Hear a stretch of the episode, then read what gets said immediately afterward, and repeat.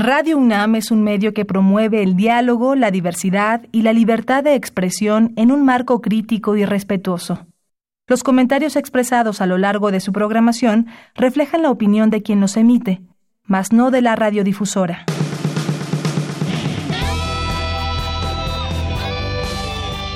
Prisma RU. Relatamos al mundo.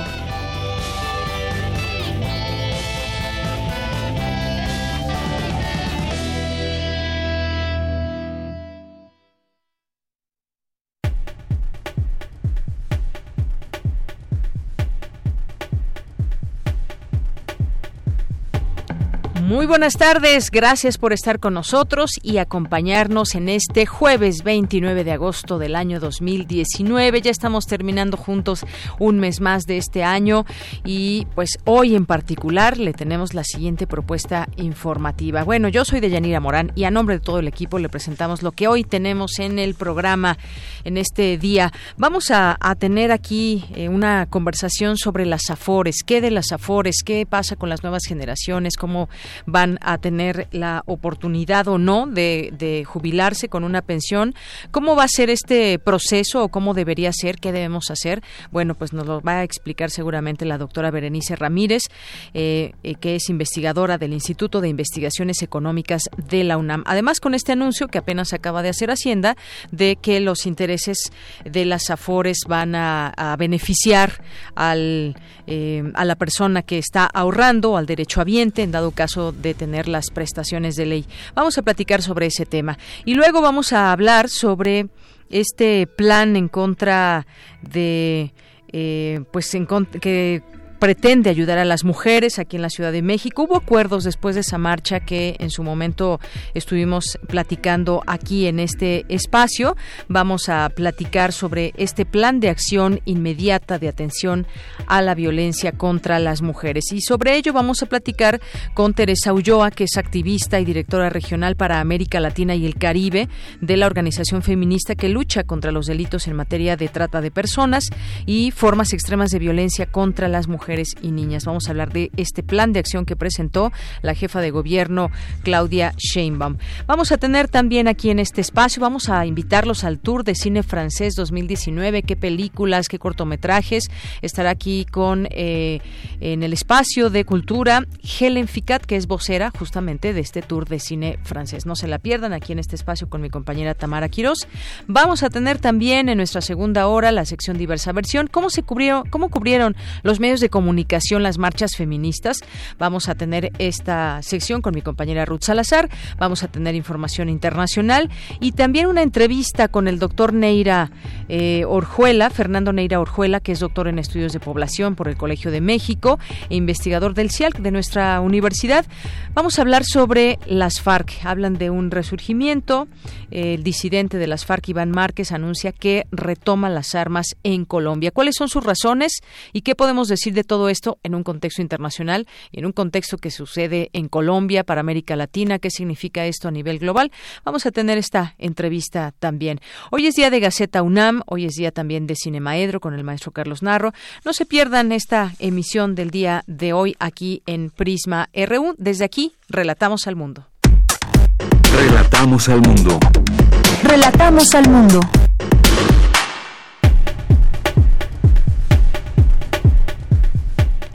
Una de la tarde con nueve minutos en los temas universitarios, en resumen, a través de la música, el teatro y la danza, exhortan a jóvenes universitarios a participar en la construcción de la democracia. Dulce García nos tendrá la información en unos minutos más. Entregan la medalla Cátedra Igman Bergman en Cine y Teatro 2019 a la maestra Luisa Josefina Hernández. Mi compañera Cindy Pérez nos tendrá los detalles. Cómo el ser humano la naturaleza debe ser protegida, así como el ser humano, por las leyes, señalan especialistas. Cristina Godínez nos ampliará esta información. Con más de 800 actividades y la presencia de 700 sellos editoriales, se realizará la Feria Internacional del Libro Politécnica. Mi compañera Virginia Sánchez nos tendrá los detalles.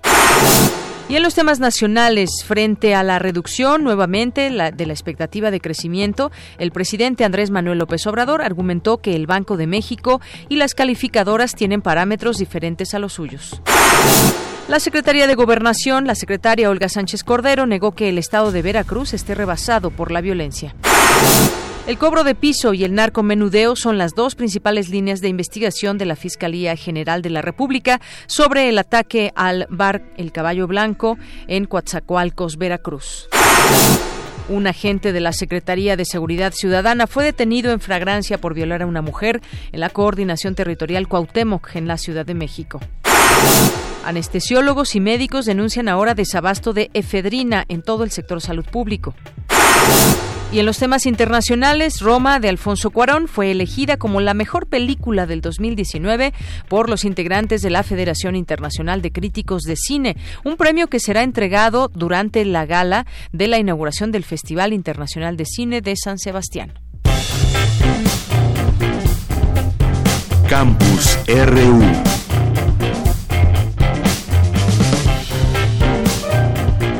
Una de la tarde con 11 minutos en nuestro campus universitario de este día, a través de la música, el teatro, la danza, se exhorta a jóvenes universitarios a participar en la construcción de la democracia mexicana y defender los derechos humanos. Esta actividad continuará en las islas de Ciudad Universitaria a lo largo de esta tarde hasta las 7 y comenzó desde las 9 de la mañana. Eh, ayer hablábamos justamente de este tema, de esta feria que se lleva a cabo en Ciudad Universitaria con quien está organizando todo esto, que es el doctor John Ackerman. Escuchemos esta información de mi compañera Dulce García. Adelante, Dulce.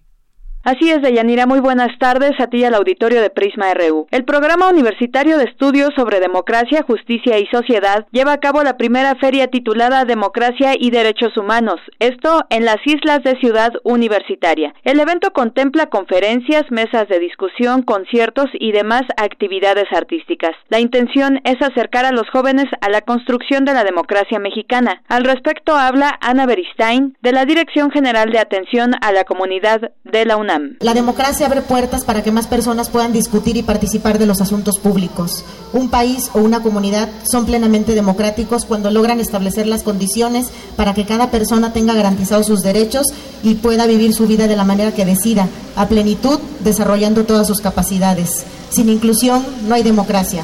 Por eso es importante que las instituciones se abran a nuevas maneras de funcionar y organizarse, para que más personas sean incluidas en sus servicios y programas sin discriminación ni sesgos. Por su parte, América Pelcastre, del Programa Universitario de Estudios sobre la Democracia, Justicia y Sociedad, destacó la participación de organizaciones no gubernamentales en este encuentro. El Centro de Derechos Humanos Miguel Agustín Pro Juárez, conocido como ProDH, el Comité Cerezo México, el Museo Casa de la Memoria Indómita, Amapola Periodismo Transgresor. Eh, y bueno, por supuesto también nos están apoyando en la parte artística que se encuentra a un costado, eh, los talleres populares, el colectivo 8 Crew. Eh, tenemos la galería de un fotógrafo que es Armando Hernández Oropesa, el Círculo de Estudios y también el Museo Casa de la Memoria Indómita está por montar algunas exposiciones. Entonces, pues muchas gracias a todos por participar. De Yanira Auditorio de Prisma RU, la Feria Democracia y Derechos Humanos contempla disciplinas académicas y artísticas de índole diversa con la intención de que los asuntos de democracia que ahí se discutan den resultados innovadores. Les recordamos que el evento continúa a lo largo de esta tarde. Este es el reporte. Muy buenas tardes. Gracias, gracias Dulce García, gracias por esta información y bueno, pues no todavía no llegamos a, a, los saludos de nuestras redes sociales, pero nos escuchan del TEC de Monterrey. Sofía, le mandamos muchos saludos. Gracias por estarnos sintonizando desde allá. Y vamos ahora con Cindy Pérez Ramírez, que nos habla sobre lo siguiente. Entregan la medalla Cátedra Igman Bergman en Cine y Teatro 2019 a la maestra Luisa Josefina Hernández. Adelante, Cindy. Deyanira, es un gusto saludarte. Muy buenas tardes. Por sus aportaciones a la dramaturgia, la novela, el ensayo, la traducción, la teoría y la docencia, que han sido pilares para la formación de nuevas generaciones de autores, actores, escenógrafos, críticos y públicos, la Universidad Nacional Autónoma de México y la Coordinación de Difusión Cultural UNAM, a través de la Cátedra Extraordinaria Igman Bergman en Cine y Teatro, entregaron la medalla Cátedra Bergman a esta creadora, cuya obra ha dejado huella en este tiempo. Durante la ceremonia realizada en el Museo Universitario de Arte Contemporáneo, Mariana Gándara, coordinadora de la cátedra, recordó el legado de la autora, entre otras obras de Aguardiente de Caña, Botica Modelo, Los Frutos Caídos y El Orden de los Factores. Luisa Josefina miró al mundo con aceptación y sin ignorancia. Esta libertad le dio una mirada única, capaz de desarrollar vastos universos que se plasman en sus más de 20 novelas y 80 obras de teatro. Dueña de un vocabulario extenso y fructuoso, fue capaz de originar los términos necesarios para nombrar los mecanismos de lo dramático. Poner en palabras el mundo sería una empresa obtusa de no contar con las herramientas para difundir tal descubrimiento. Pero la maestra Lisa Josefina Hernández encontró en la docencia su mayor vocación. Es así como hasta el día de hoy seguimos sumando generaciones de creadores escénicos que la llevamos en la boca, como quien aprende a decir madre, casa, agua. Por su parte, José Caballero, director teatral, actor, dramaturgo, traductor, profesor de actuación y dirección teatral, habló del texto Los Grandes Muertos y se refirió a la maestra Luisa Josefina como una cumbre del arte dramático mexicano. He aquí una dramaturga que después de una larga trayectoria de piezas notables ha escrito una saga que no tiene parangón en el teatro del mundo. La historia de una familia compuesta de los recuerdos de su propia familia, aderezados por su fértil imaginación, que es a la vez la historia del sureste mexicano, espejo en el que puede mirarse toda nuestra nación y en el que podría mirarse el mundo entero si solo tuviésemos la decisión, la perseverancia y los medios para difundirlo. Leer Los Grandes Muertos ha sido una de las experiencias más intensas que he tenido como lector de drama. Las descripciones que contienen las acotaciones de las once obras que integran la saga del galán de ultramar, en Los Grandes Muertos, son muchas veces auténtica poesía en prosa, otras veces joyas del ingenio y el humor. En ellas, como en los diálogos y en la estructura, la autora hace gala de su sabiduría teatral, pero también musical, culinaria, histórica, religiosa, arquitectónica, farmacéutica, pictórica, política, amorosa, en fin. De Yanira cabe señalar que distintas actrices encarnizaron a la homenajeada quien no pudo asistir a través de algunas memorias. Escuchemos a la actriz Ana Valeria Becerril, quien ofreció un preludio a la vida y obra de la maestra. Todo se lo debo al lenguaje limpio, castizo, desprejuiciado y amplio que usaba mi madre, una criolla del sureste. Pero sobre todo, se lo debo a la actitud liberal de mi padre, quien nunca me negó las puertas a su gran biblioteca. Mi padre decía que lo único que necesitaba un lector era un buen diccionario. Los de mi generación estuvimos muy directamente relacionados con nuestros antecesores, quienes formaron gran parte de nuestra formación dándonos clase, dándonos anotaciones valiosas y, educándonos en general. Yo fui alumna de Usigli cuatro años, pero el que me hizo trabajar más fue Celestino Gorostiza, con sus señalamientos de defectos y anomalías.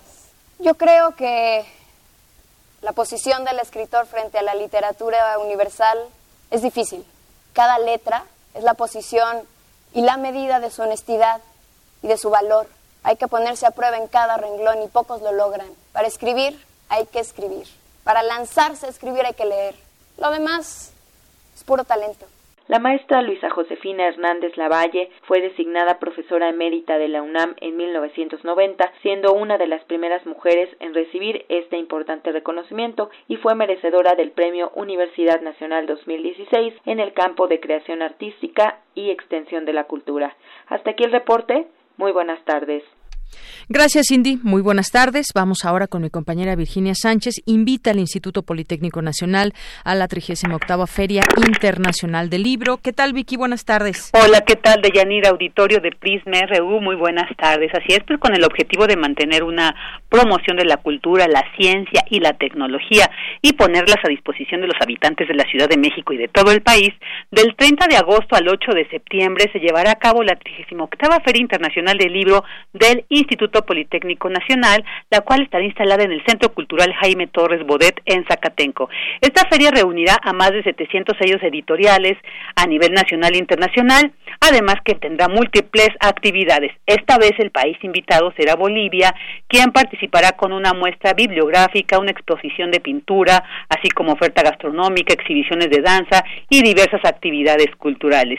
Escuchemos a Adán Cruz Bencomo, director de publicaciones del instituto, quien detalla más sobre el contenido y lo que se espera de esta feria, la cual señala se consolida como la más grande de la Ciudad de México. La feria en, unos cuantos años, en años recientes, realmente ha alcanzado un auge inusitado, nunca antes visto. por el interés que debe haber también por los libros, por las actividades que se presentan para los niños, para los jóvenes, para la gente de la tercera edad que ya nos visita. Eh, en esta 38 edición eh, prácticamente se consolida la feria como la feria más grande de la Ciudad de México. Consideramos que eh, tendremos una asistencia aproximadamente de unas 400.000 personas. Se van a presentar más de 700 sellos editoriales, más de 800 actividades, más de medio millón de ejemplares, de alrededor de unos 50.000 títulos. Y por segunda ocasión se entregará el premio de la Feria Internacional del Libro IPN 2019. Este año se reconocerá al poeta Enrique González Rojo Artur por su contribución a las humanidades y al investigador Adolfo Guzmán Arenas por su valiosa aportación a la ciencia. Los visitantes también podrán admirar las exposiciones Lázaro Cárdenas, la de Miguel León Portilla Lamatini de nuestro tiempo, la de Cien años de Zapata y alebrijes monumentales, entre otras. El día de la inauguración habrá un concierto con el grupo El Gran Silencio. Además, se contará con la actuación de Paul Salum, quien interpreta a este científico en el programa que seguramente todos conocemos, El Mundo de Big Man, y también pues estarán escritores como Javier Velasco, Héctor de Mauleón, Cristina Pacheco, entre otros. Asimismo, y gracias al apoyo de varias casas editoriales, se obsequiarán más de 3.000 libros con el objetivo de promover la lectura entre la comunidad politécnica y la población en general. Así pues, para conocer la programación de esta feria, pues se puede ser eh, ahí eh, googleando, poniendo programa, guion actividades, guion fil, guion IPN, guion 2019. Ahí está, este link les llevará directamente a esta programación. Este es mi reporte de ella. Muchísimas gracias, Vicky. Buenas tardes. Muy buenas tardes. Y vamos ahora, vamos ahora a continuar con más información. Porque tu opinión es importante, síguenos en nuestras redes sociales, en Facebook como Prisma RU y en Twitter como arroba PrismaRU. Prisma RU. Relatamos al mundo. Le damos la bienvenida a la doctora Berenice Ramírez, es investigadora del Instituto de Investigaciones Económicas, es doctora en Economía, es socióloga y doctora en Ciencias Sociales. Bienvenida, doctora, buenas tardes. Economía y es investigadora del Instituto de Investigaciones Económicas de la UNAM. Doctora, bienvenida, muy buenas tardes. Muy buenas tardes. Doctora, me gustaría preguntarle sobre esto que anunció ayer el secretario de Hacienda, un acuerdo para disminuir comisiones de las AFORES en México. ¿Esto qué implica? Lo que puedo señalar es que en los últimos eh, tres décadas ha habido un cambio rotundo de paradigma acerca de la seguridad social. Después de ser una responsabilidad del Estado, ha pasado a ser una responsabilidad del individuo, casi con exclusividad, a partir de su ahorro en cuenta individual. Y el disminuir las comisiones que cobran eh, reduce un poco la presión, pero no mejora eh, la problemática que tenemos. No se trata de reducir o de incrementar los rendimientos, sino del modelo que tenemos de capitalización individual y administración privada. Y el problema fundamental que tienen los mexicanos es que no logran cubrir 1.250 semanas de cotización o 30 años de cotización por las características que tiene nuestro mercado de trabajo. Hay una alta movilidad entre los empleos formales y los informales y el promedio que el trabajador mexicano puede acumular en términos de eh, frecuencias de, eh, de, ir aportando a su, a su cuenta serían 15 años. Entonces tenemos un grave problema de que hay 60 millones de cuentas eh, registradas eh, pero solamente la tercera parte tiene una aportación constante porque los trabajadores formales pues eh, suman 23 millones de trabajadores. Entonces, el problema fundamental es nuestro mercado laboral no da para este tipo de dinámicas y otro elemento tampoco es los salarios. O sea, se le apuesta a que el trabajador ahorre más cuando su salario tan disminuido apenas si alcanza para una sobrevivencia. Así es, doctora. Esto por, por una parte. Eh, cada vez menos, efectivamente, como usted dice, hay quien cotiza 1.250 semanas o tiene 30 años de antigüedad en un solo empleo o en distintos y que se pueda seguir eh, cotizando. Esto, pues, de alguna manera pega a las nuevas eh, generaciones también. Me gustaría pasar a este tema. ¿Qué se espera o qué deben hacer las nuevas generaciones para tratar de contrarrestar esto que en el futuro se, se volvería un problema para ellos? Mira, tenemos que presionar como sociedad de que requerimos una seguridad social que cubra estos riesgos y que dé mayor certidumbre. Las pensiones de beneficio definido anteriormente daban esa certidumbre al trabajador porque les permitía observar que de su eh, número de años de trabajo se iban a llevar como promedio el 60% de su salario último y eh, con las cuentas individuales por lo que se aporta, por la rentabilidad que se viene registrando, por el cobro de comisiones, por eh, lo que cuesta comprar una renta vitalicia, pues los que tengan la fortuna de haber cubierto 1.250 semanas tendrán una pensión que representará el 20-25% de su salario base de cotización. Entonces serán pensiones muy, muy bajas. Eh, esto nos conduce a tener un diálogo y una reflexión colectiva de cómo fortalecer un estado de bienestar que se eh, vincule hacia una base sólida de pensión universal, pero también que se dé certidumbre aquellos trabajadores que ganan hasta cinco o seis salarios mínimos y que se deje ahorro individual en afores a los demás altos salarios que si quieren tener una pensión más alta la pudieran hacer llegar de manera complementaria. Entonces necesitamos esa discusión, no se resuelve con esto y vamos a ver los primeros problemas en el 2022 cuando se cumplan ya 25 años del actual sistema de pensiones y aquellos que consideren que tienen el derecho ya de pensionarse se den cuenta de lo que significa y que lo único que van a recibir es el monto total de lo ahorrado que lo van a poder eh, a lo mejor gastar en unas semanas, en un mes, pero no se va a convertir en una pensión vitalicia.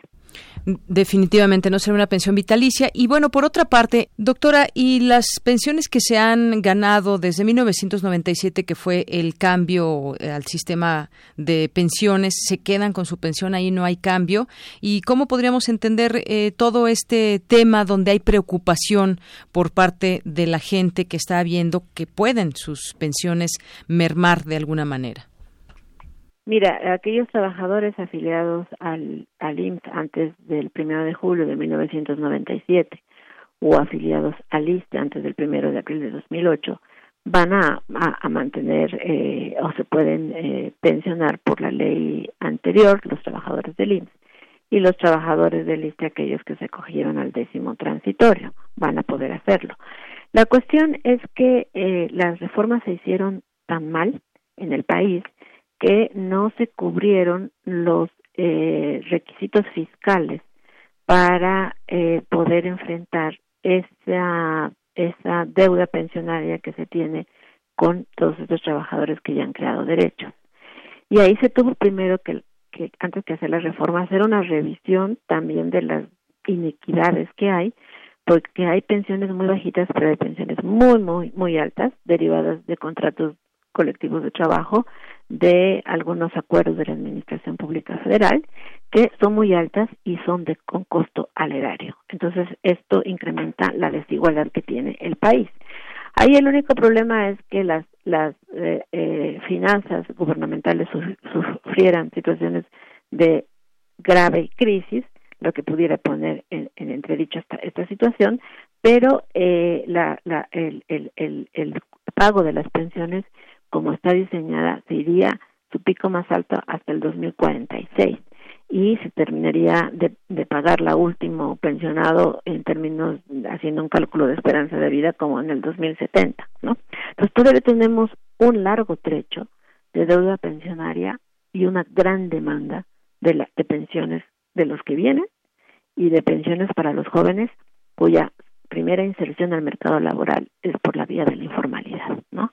Entonces tenemos gran, eh, una gran cantidad de jóvenes que ya están ingresando, pero que son contratados por honorarios, por trabajo a distancia, por, eh, por tarea determinada, por vías subcontrataciones, que no están dados de alta la seguridad social. Entonces, se requiere hacer un reforzamiento de la inscripción a la seguridad social eh, y una vigilancia estatal para que patrones y trabajadores estén ahí inscritos, fortalecer a estas instituciones de seguro social para poder dar mayor solidez a un sistema de pensiones. Muy bien, y eh, gracias, doctora. Y, por ejemplo, decía el secretario de Hacienda, Arturo Herrera, que las pensiones de los trabajadores dependen de distintos pilares, seis en particular, ahorro, periodo de ahorro, periodo de pensión, ahorro voluntario, rendimiento y comisiones, que justamente hoy hacían este anuncio de las eh, comisiones que se dan eh, en esta iniciativa que dio a conocer por la mañana. Eso, digamos, que si se siguen esos parámetros, se puede lograr, digamos, dentro de lo malo que todo que, que existe, se puede lograr algo positivo para el futuro del trabajador? Repito que la estructura y el diseño de este modelo eh, es el problema. O sea, si tú responsabilizas al individuo de que ahorre y de que tenga una, una cuenta, pues no es una pensión, es una cuenta de ahorro. O sea, por eso dije, hubo un cambio en el paradigma de un sistema de seguridad social con garantía estatal, pasamos a un sistema de ahorro privado. Que cualquier gente que tenga previsión, pues tiene una cuenta de ahorro y para prever eh, gastos imprevistos. Y en eso se ha convertido la pensión. Y, y, y se ha convertido también en, un elemento que eh, eh, no tiene la suficiente transparencia para los trabajadores. Si te dicen tiene una rentabilidad del 15% nominal, y en términos reales del 5%, pero ahí no le han quitado lo que le cuesta a las comisiones. En términos de rentabilidad para el trabajador está siendo un 2%. Y lo que significa las comisiones en estos 24 años que lleva el sistema representan cerca del 25% del ahorro para el trabajador. Entonces realmente han sido muy onerosas y aunque disminuyan, va a ser una disminución eh, paulatina, pero cuando ya se comieron una buena parte de la aportación del trabajador. Muy bien, y en este sentido, si está mal este sistema como está planteado, hacia dónde nos lleva, ah, ¿se puede enmendar luego de esas reformas que se hicieron mal? ¿Se podría enmendar? ¿Debería? Eh, ¿Se puede cambiar algo en este sentido? Puesto que se pueden hacer varias cosas. Eh, lo que uno observa es que no hay cambio en quienes diseñan esta política económica al interior de la Secretaría de Hacienda siguen siendo los mismos que han diseñado la reforma en los últimos tres décadas. Y eh, su concepción es esa, que tiene que ser a partir del ahorro individual, cuando puede ser una eh, eh, un fundamento de financiamiento público colectivo que resulte más barato y con mayor certeza. ¿sí? tampoco esto significa que hay que regresar al pasado. No, en el pasado también se hicieron eh, muchos elementos erróneos en la conducción de, la política, sino construir acorde a la realidad eh, laboral, eh, salarial que tenemos en este momento con mayor certidumbre. Y en el en el mundo hay otros modelos de pensiones, no solamente el de capitalización individual. Bien, doctora, pues eh, gracias por este comentario, este análisis. Plantearnos la realidad, sin duda, es siempre importante, sea esto lo que viene positivo o negativo, y entender sobre todo lo que tiene que ver con las pensiones y las afores en México. Muchas gracias, doctora. Muchas gracias a ustedes. Gracias a la doctora Berenice Ramírez, investigadora del Instituto de Investigaciones Económicas, doctora en Economía, eh, socióloga y doctora en Ciencias Sociales. Muchas gracias. Queremos escuchar tu voz. Nuestro teléfono en cabina es 55 36 43 39. Porque tu opinión es importante, síguenos en nuestras redes sociales, en Facebook como Prisma RU y en Twitter como arroba PrismaRU. Continuamos una de la tarde con 34 minutos. Ya está en la línea telefónica. Le agradezco nos tome esta llamada aquí en Prisma RU de Radio UNAM a Teresa Ulloa, que es activista, directora regional para América Latina y el Caribe de la organización feminista que lucha contra los delitos en materia de trata de personas y formas extremas de violencia contra las mujeres y niñas. ¿Qué tal? Muy buenas tardes. Bienvenida a este espacio. Hola, Muy buenas tardes. Pues quisiera comenzar preguntándole su opinión sobre este plan de acción inmediato de atención a la violencia contra las mujeres que presentó la jefa de gobierno Claudia Sheinbaum. Esto como, pues, en respuesta a eh, una serie de peticiones que se hicieron en días pasados y que además, bueno, pues eh, queremos creer que esto también debe estar siempre presente en la agenda de los gobiernos. ¿Qué opinión le merece esto que, pues, nos da cuenta de cuáles serán estas acciones como el caso del banco de ADN, por ejemplo? El banco de ADN, eso es, si tenemos suerte y los condenan y el juez ordena que entreguen la muestra de ADN. Eso me parece que no se va a poder concretar si no se hace una reforma al Código Penal y se va a tardar mucho. Y tampoco hay los las suficientes médicas legistas en las agencias del Ministerio Público, como ya quedó demostrado, para que tomen los las muestras de los fluidos de las víctimas de violación. El tema de las lunas, pues ojalá, ojalá realmente trabajen los 365 días del año con un horario ampliado, porque la violencia se puede dar en cualquier momento que las lunas son lo que eran las guavis, las unidades de atención a la violencia familiar. Yo creo, eh, tampoco las abogadas formadas con perspectiva de género, pues yo digo que si estuvieran esas abogadas en las agencias del Ministerio Público, no me estarían llegando tantos casos de violación y de violencia contra las mujeres como me están llegando últimamente. Mm, así es. Esto entonces usted dice esto del banco de ADN, que bueno, la idea del gobierno es crear este banco de ADN para registrar a los agresores sexuales en la Ciudad de México como parte del plan de acción inmediata eh, que estamos hablando. Usted dice tienen que hacerse distintas reformas para que esto pudiera, digamos, rendir frutos. Esta iniciativa se va a mandar al Congreso local de la Ciudad de México que va a analizarlo. Pero ¿qué, ¿qué nos podemos esperar además de lo que se ha dicho en su momento con... Pero eso, a ver, sí. eso sería una reforma al Código Nacional de Procedimientos Penales. No va al Congreso de la ciudad, las reformas al Código Nacional van a la Cámara de Diputados o al Congreso, pues tiene que ser Cámara de Diputados y tiene que ser Cámara de Senadores. O sea, lo que estamos viendo, y para mí queda claro, es que la gente que rodea a, la doctora Siema sobre el tema de violencia contra las mujeres no tiene ni la más pálida, pálida idea de lo que están haciendo ni de lo que le están recomendando. Yo creo que le han hecho una serie de propuestas que no van a resolver el problema, ni van a bajar el enojo y la furia y la indignación y la desesperación de las jóvenes de esta ciudad. Desconocer sobre el problema o sobre este tema, pues sería una o es una situación eh, muy grave, porque justamente de qué se parte, se parte de diagnósticos y se parte de una realidad que se tiene, como usted mencionaba, cada vez llegan más casos. ¿Qué, qué, qué se tendría que hacer? ¿Cuál sería, digamos, la recomendación para que se pudiera hacer algo que realmente pueda surgir efecto, surtir efecto aquí en la ciudad? Por ejemplo, en El Salvador, en Nicaragua, hasta en Colombia, eh, hubo policías de la mujer, inclusive también en Michoacán, para eran especiales unas patrullas y una corporación especial que tenían la obligación de cuidar a las mujeres de día y de noche, ¿no? En todos los cuadrantes que tiene la Secretaría de Seguridad Pública. El problema es que tampoco las mujeres quieren entrar a trabajar a la secretaría porque son hostigadas y también son violadas sexualmente, ¿no? Las mujeres que están adentro de la secretaría. Yo lo primero que haría es una limpia dentro de esa secretaría y empezaría a formar a todo el mundo en perspectiva de género y en violencia contra las mujeres.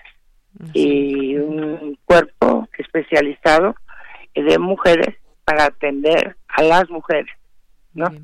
Esa sería para mí una medida importante.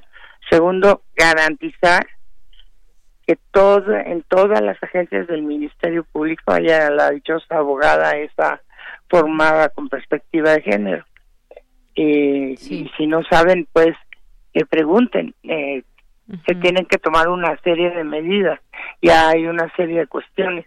Por ejemplo, en el caso de las víctimas de violencia sexual, la Constitución en el artículo 20, en el apartado de fracción quinta, dice que se les debe garantizar el resguardo de su identidad. Y eso hay que avisárselos. Creo que a todo el personal de la Secretaría de Seguridad Pública y todo el personal de la Procuraduría General de Justicia de la Ciudad de México. Así es. y como eso, cada una de las medidas que le han sugerido eh, y que le ha dado forma eh, su equipo de asesoras y, la Secretaría de la Mujer, pues creo que poco han atendido casos de violencia. Necesitamos tener psicóloga en todas las agencias del Ministerio Público para que den contención y para que las chicas puedan declarar. Necesitamos médicas legistas en todas las agencias, ¿no? porque si no va a pasar lo que pasó con la chica de, de que la mandan traer tres días después para ver si tenía fluidos o, o piel en las uñas. Tres días después, pues claro que no tenía nada, ¿no? Claro. Y bueno, pues en este sentido, con todo esto que usted está diciendo, lo de la policía de la mujer, por ejemplo, eh, que el personal pues esté preparado, que existan psicólogas, médicos, legistas, eh, mujeres. Lo que se anunció también dentro de este plan es que se crearán seis nuevas agencias del Ministerio Público exclusivamente para atender a víctimas de agresiones sexuales, al tiempo que se implementará la denuncia digital para atender este tipo de delitos y otros delitos como los ciberataques. Esto, digamos, puede ser un primer un primer momento, un primer paso para para todo ello.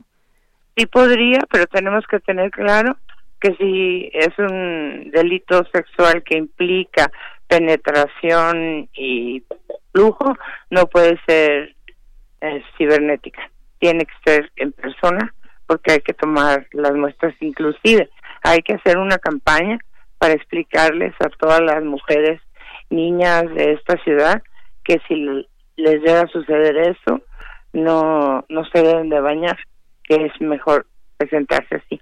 Yo estuve en, cuando se conformaron las agencias eh, especializadas en delitos sexuales, yo estuve en un comité ciudadano que la supervisábamos. Y llegábamos a las agencias y nos dábamos cuenta que, por ejemplo, les quitaban los choninos para poder sacar de ahí eh, fluido, pero no tenían repuesto para darles. Y entonces teníamos que salir corriendo a comprar lo que ellas necesitaban. Eh, ese tipo de detalles son muy importantes. Ah, inicialmente había un, después de que les tomaban ya todas las muestras. Había, ahí mismo había una regadera para que se pudieran bañar. Que lo que más quieren es como bañarse. Es un síndrome que tienen todas las mujeres que fueron abusadas sexualmente. Y resulta que eh, al principio había agua caliente y había agua fría. Después ya nada más había agua fría y después ya no había agua.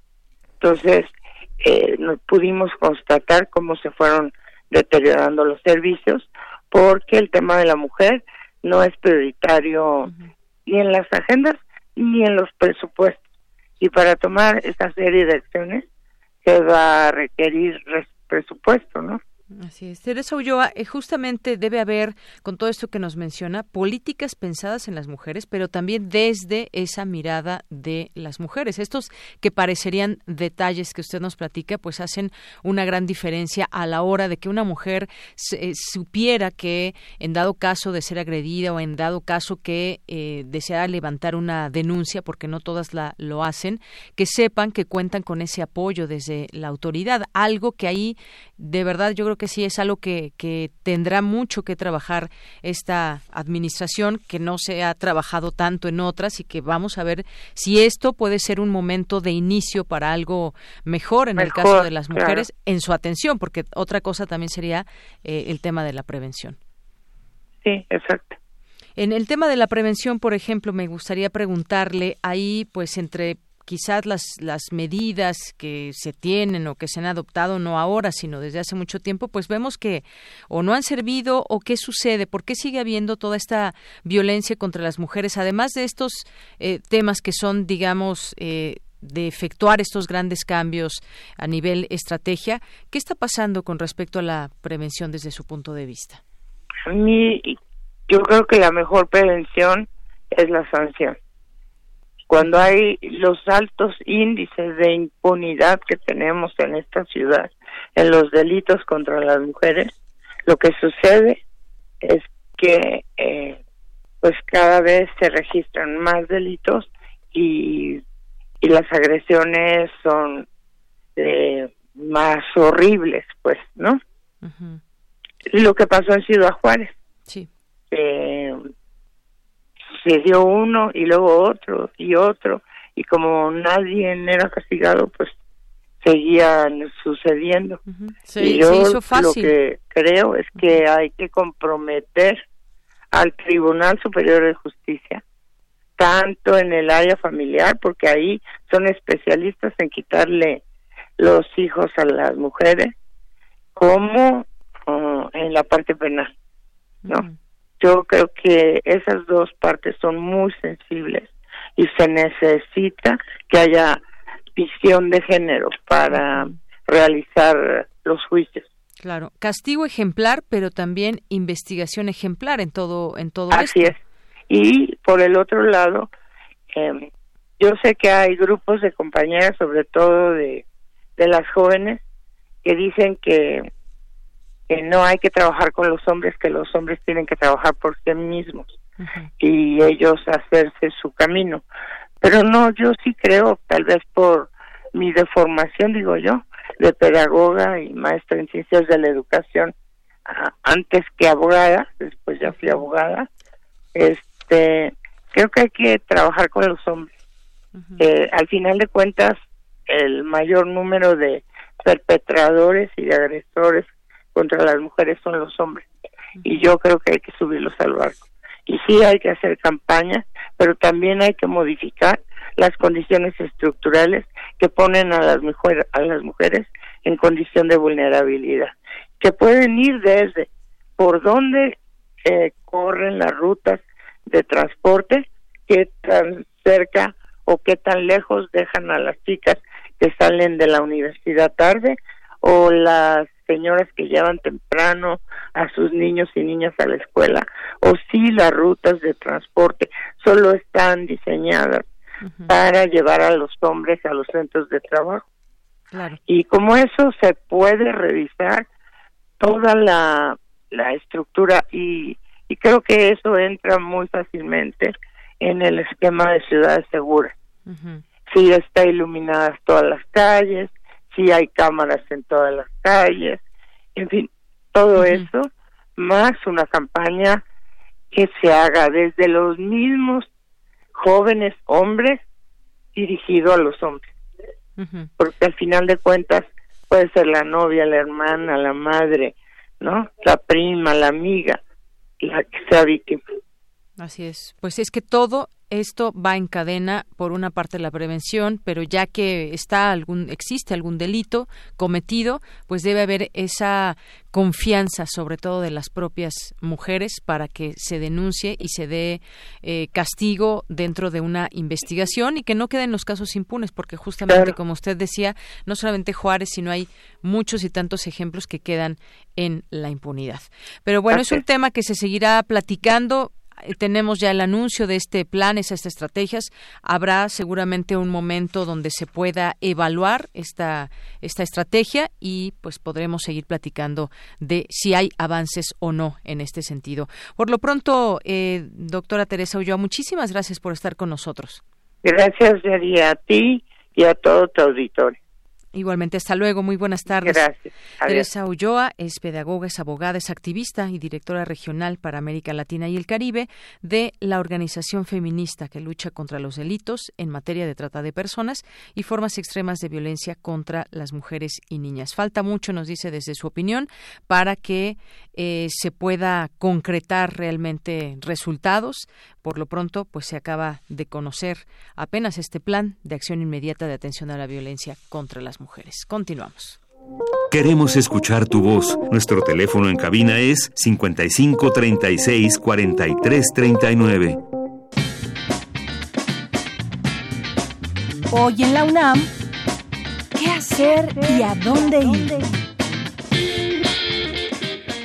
El Centro de Investigaciones Interdisciplinarias te invita a la presentación del libro La disputa por el derecho, la globalización hegemónica versus la defensa de los pueblos y grupos sociales, bajo la coordinación de las investigadoras Aleida Hernández y Milay Burgos. Asiste hoy a las 17 horas al Auditorio Rolando García, ubicado en la Torre 2 de Humanidades, en Ciudad Universitaria.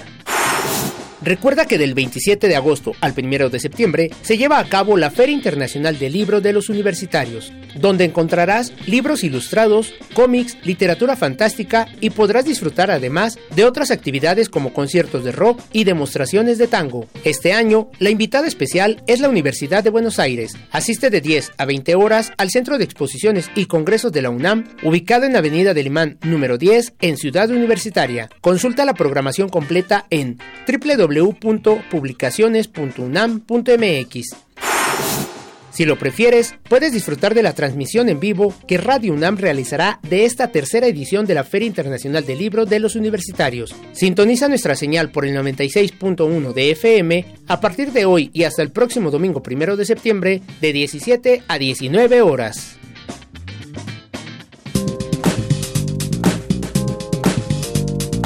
Cultura RU.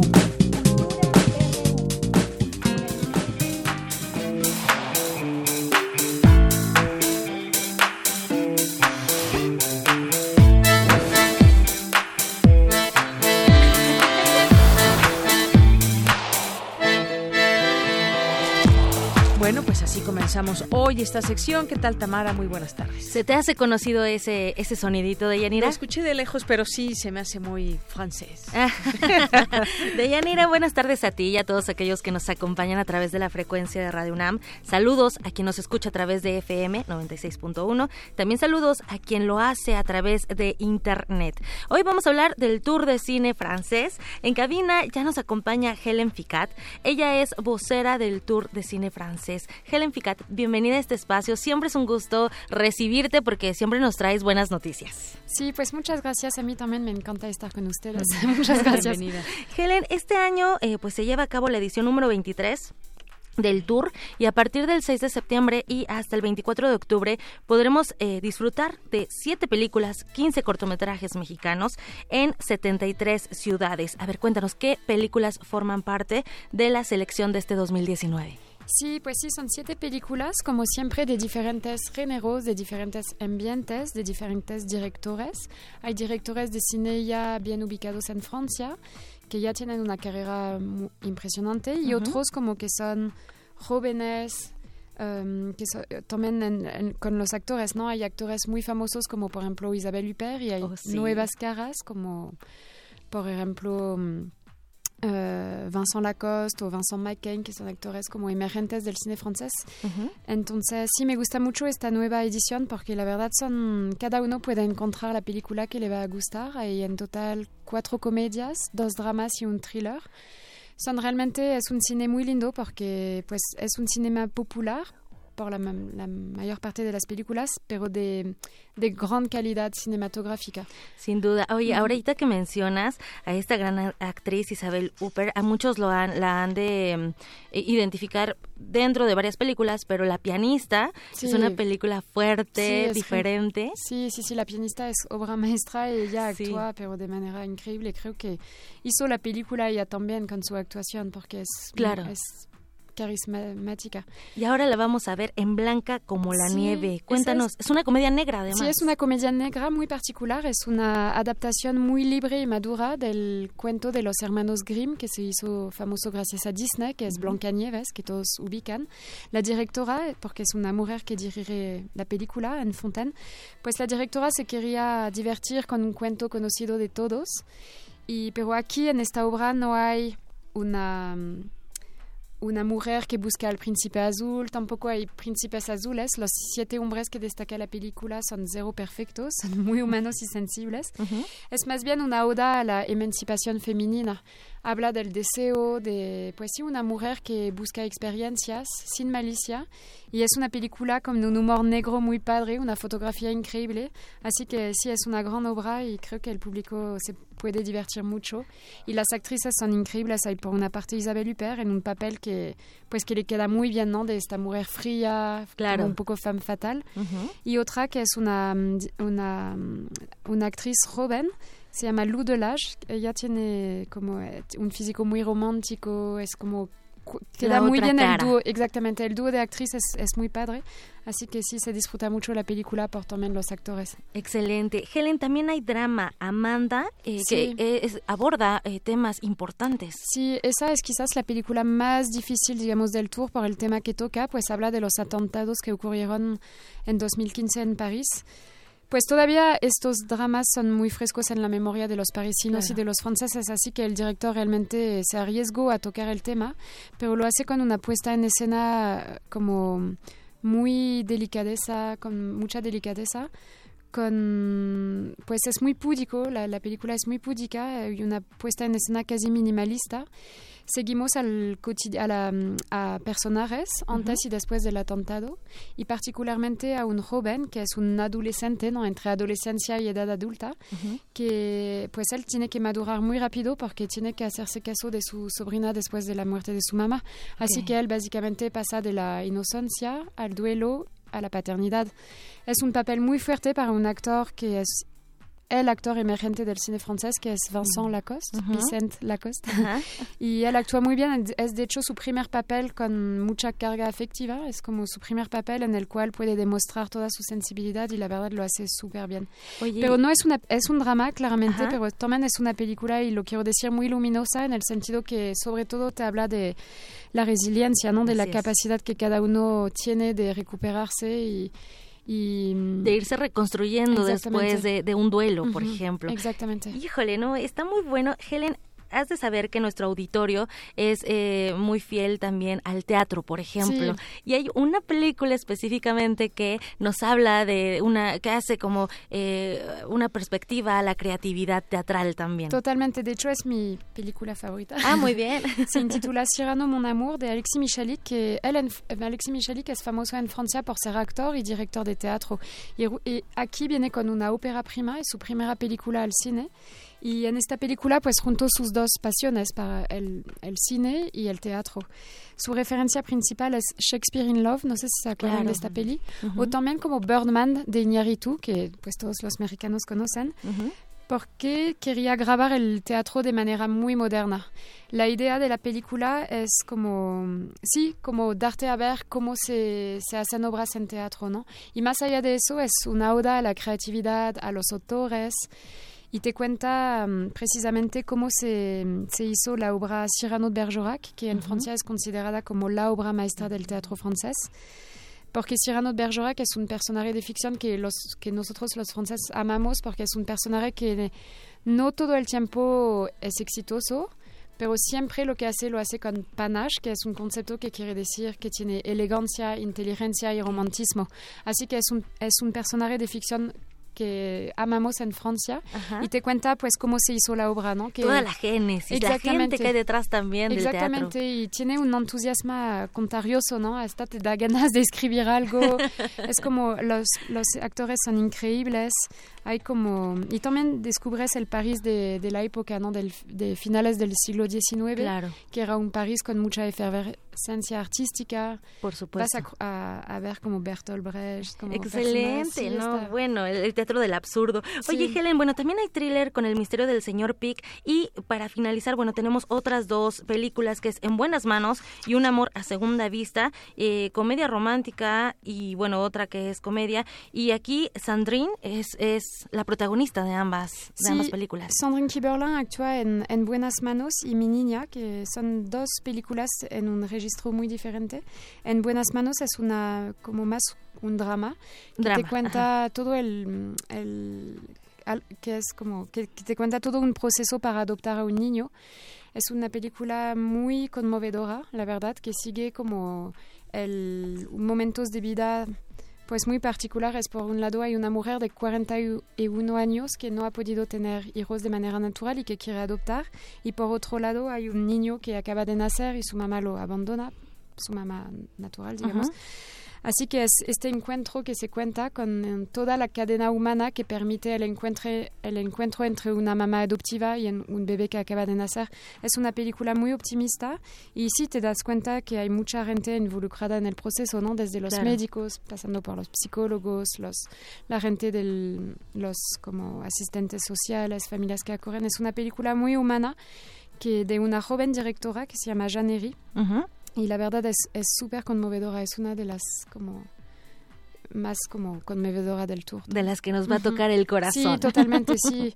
Sí, aunque no tengas hijos o qué, Por es supuesto. como una película realmente súper humana y, y muy, muy, muy linda. Y también a Sandrine la vamos a ver en Un amor a segunda vista. En Mi Niña, Sandrine Mi. Niña, Mi Sí, Niña. Es como una, una comedia muy linda también que te habla de una mamá que tiene que dejar ir a, a su última hija para que se vaya a estudiar en el extranjero. Entonces es la última de la familia a salir del nido.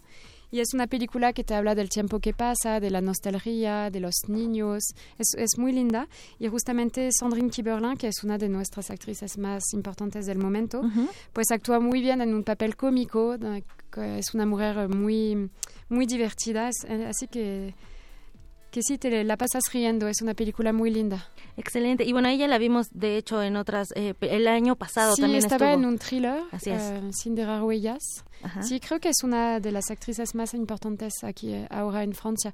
Ha ganado muchos premios en Francia y creo que en esos dos papeles de En buenas manos y Miña también ves toda su amplitud de actuación porque pasa de un papel cómico a un papel más dramático y lo hace bien en ambos. Excelente. Oye, pues hay muchísimo que ver, hay muchísimo que disfrutar. Son siete películas con 15 cortometrajes mexicanos en 73 ciudades que, bueno, van desde Tijuana hasta Veracruz. Dentro de las sedes eh, participa la UNAM en el Museo, en el Cinematógrafo del Chopo, la Sala Julio Bracho del Centro Cultural Universitario, las Facultades de Estudios Superiores Acatlán y Aragón también son sedes del Tour de Cine Francés. Híjole, nos quedamos con muchas ganas, ya esperamos que sea la otra semana para ver estas películas y como siempre Helen Ficat agradecemos que nos vengas a desmenuzar un poco eh, la trama eh, para que se les antoje a nuestros radioescuchas ver estas películas.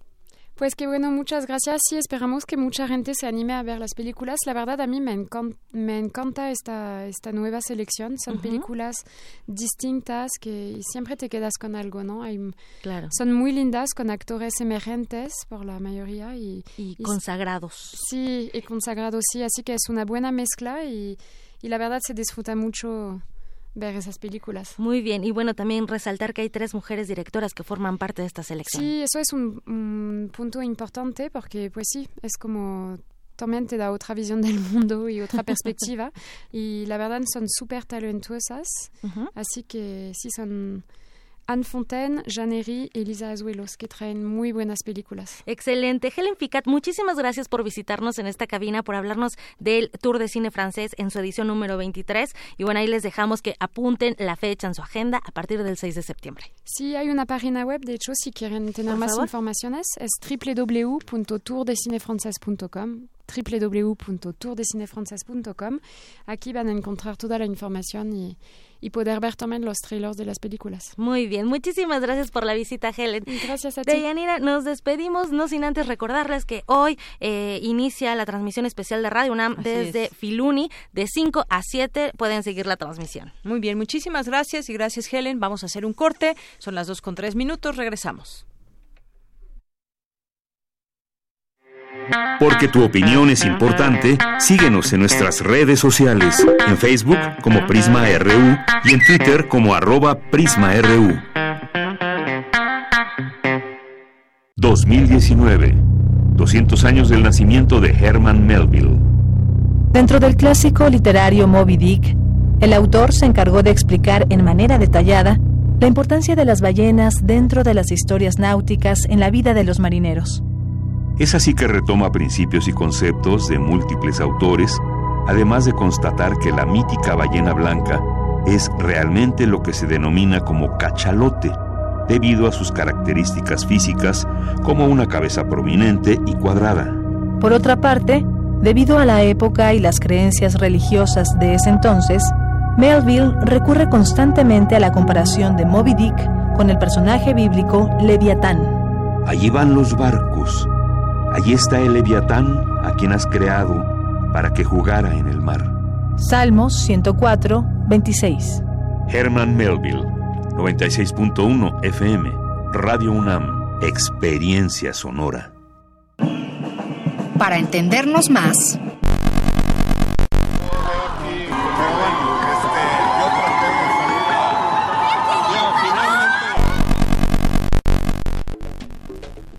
vuelve a transmitirse la cuarta temporada de una serie cuyo propósito está bastante claro. Escuchar y escucharnos, una coproducción de esta emisora y el Centro de Investigaciones y Estudios de Género de la UNAM. Hablemos de género, consentimiento, masculinidades e igualdad, del 9 al 27 de septiembre. Lunes a viernes a las 5 y media de la tarde. 96.1 de FM. Radio UNAM, Experiencia Sonora. PRD. El PRD está de regreso para seguir junto a la gente y mejorar tu vida como lo hemos hecho desde hace más de tres décadas. Estamos afiliando con nuevas tecnologías. A lo largo y ancho del país iniciamos una campaña de afiliación para que sigamos construyendo un México más grande y más seguro para ti y para los tuyos acércate al PRD de tu localidad. PRD, cambiando para ser mejores. Hace un año escuchamos. Vamos a rescatar al campo del abandono en que se encuentra. El mexicano va a poder trabajar donde nació, donde están sus familiares, sus costumbres, sus tradiciones, sus culturas. No es para presumir, pero soy un hombre de palabra. Dijimos que íbamos a sembrar un millón de hectáreas de árboles maderables y frutales. Llevamos 500 mil hectáreas y se le está dando trabajo a 230 mil campesinos. Estamos sembrando vida. Los compromisos se cumplen. Primer informe. Gobierno de México.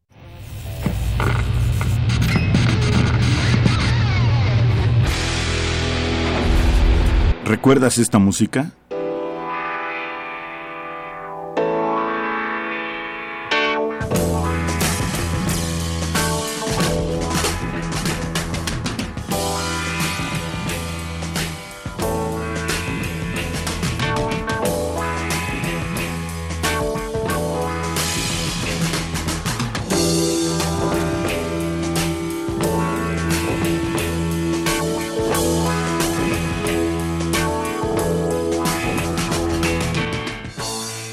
Not Gone Flake, Small Faces, 1968. Recuerda y revive con nosotros cuando el rock dominaba el mundo. Todos los viernes a las 18.45 horas por esta frecuencia, 96.1 de FM. Radio UNAM, Experiencia Sonora.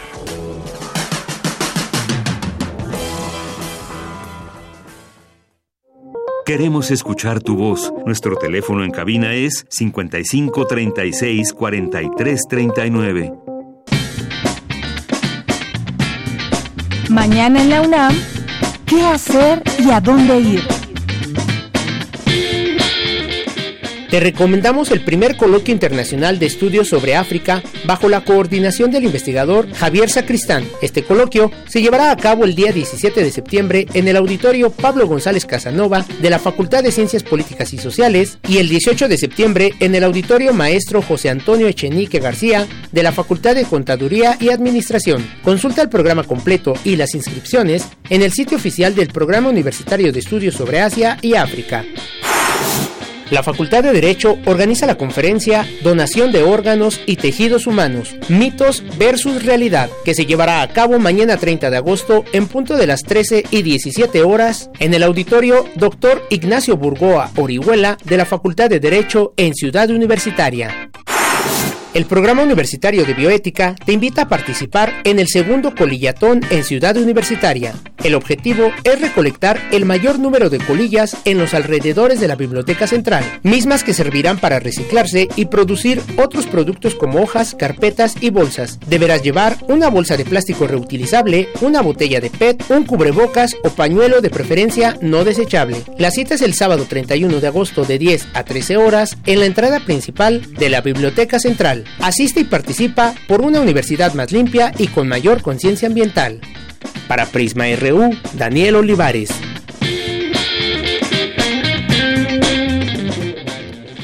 De regreso ya en nuestra segunda hora. Gracias por continuar con nosotros. Aquí estamos para seguirles informando de aquí a las 3 de la tarde aquí en Prisma RU. Y pues gracias siempre a las personas que están ahí atentas para escucharnos, hacernos llegar algún comentario. Muchas gracias a todos ustedes.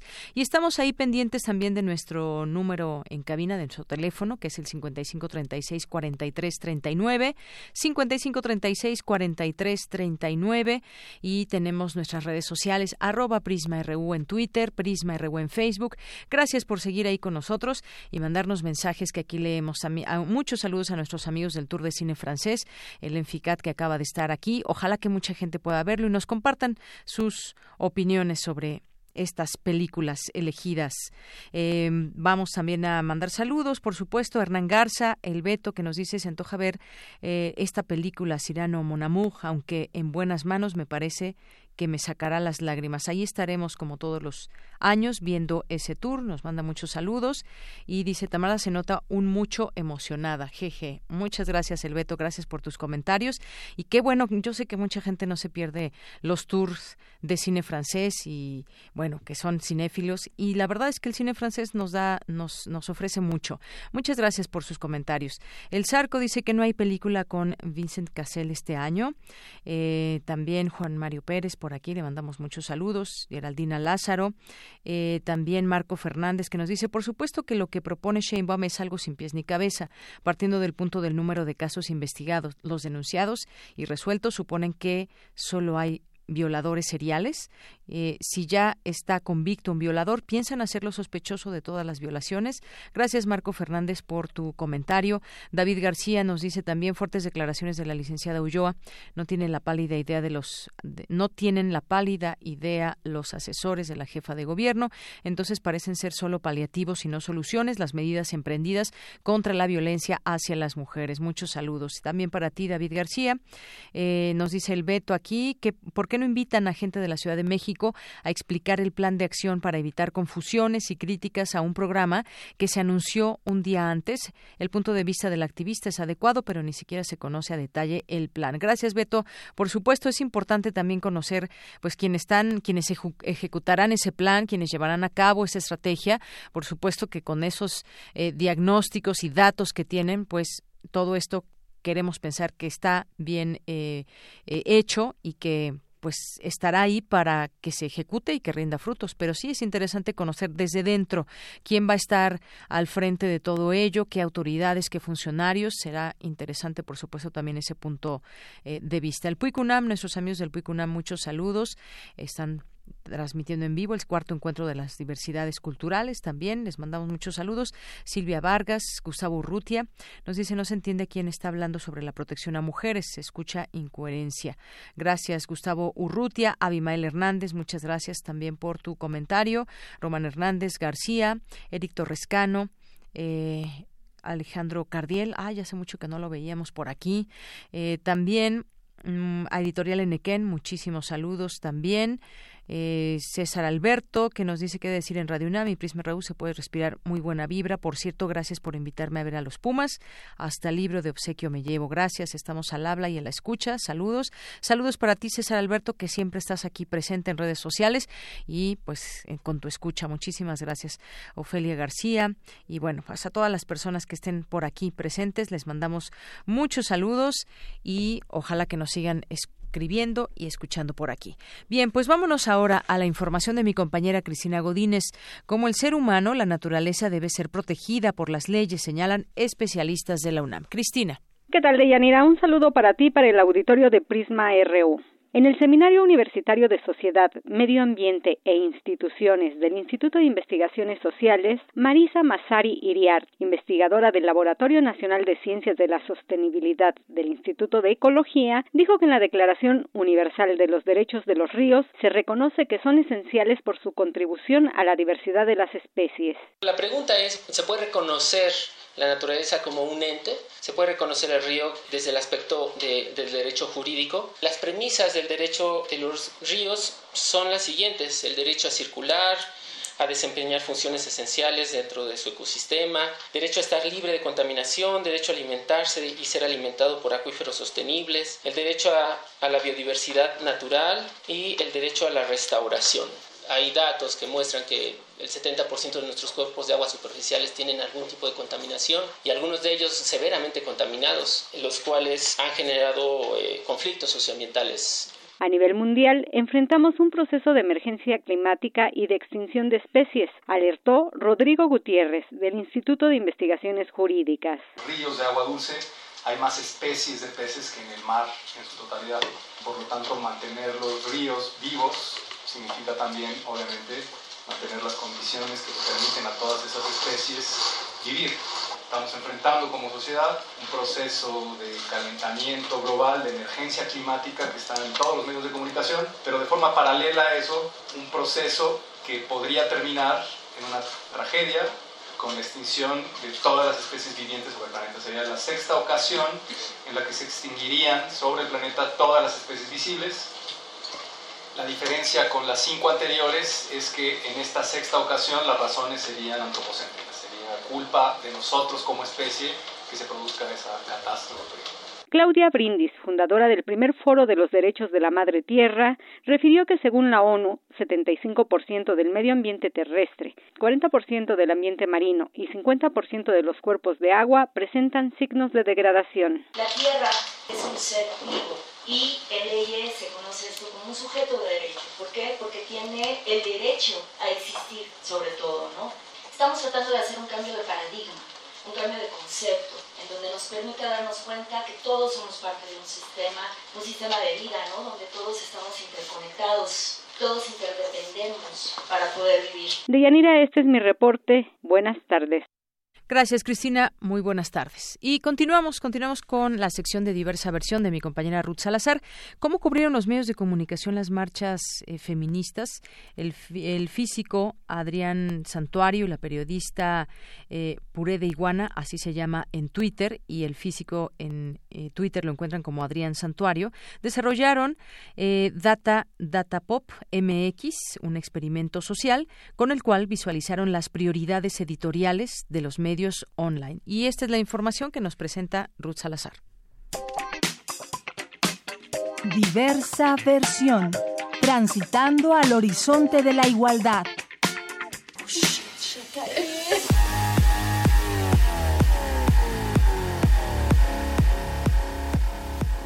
¿Qué tal, Deyanira, estimado auditorio de Prisma RU? Después de las marchas feministas de hace algunos días, las cuales tenían como exigencia primordial acciones concretas por parte de las autoridades para reducir la violencia que padecen las mujeres en este país, han surgido varios temas para el aprendizaje y el análisis. Uno de ellos, y del cual les quiero hablar a continuación, es el manejo de la información y la cobertura mediática. Y es que resultó evidente que la gran mayoría de los diarios y medios digitales concentraron sus esfuerzos en documentar y difundir las pintas en el Ángel de la Independencia, los destrozos en la Glorieta Insurgentes y la indignación ciudadana derivada.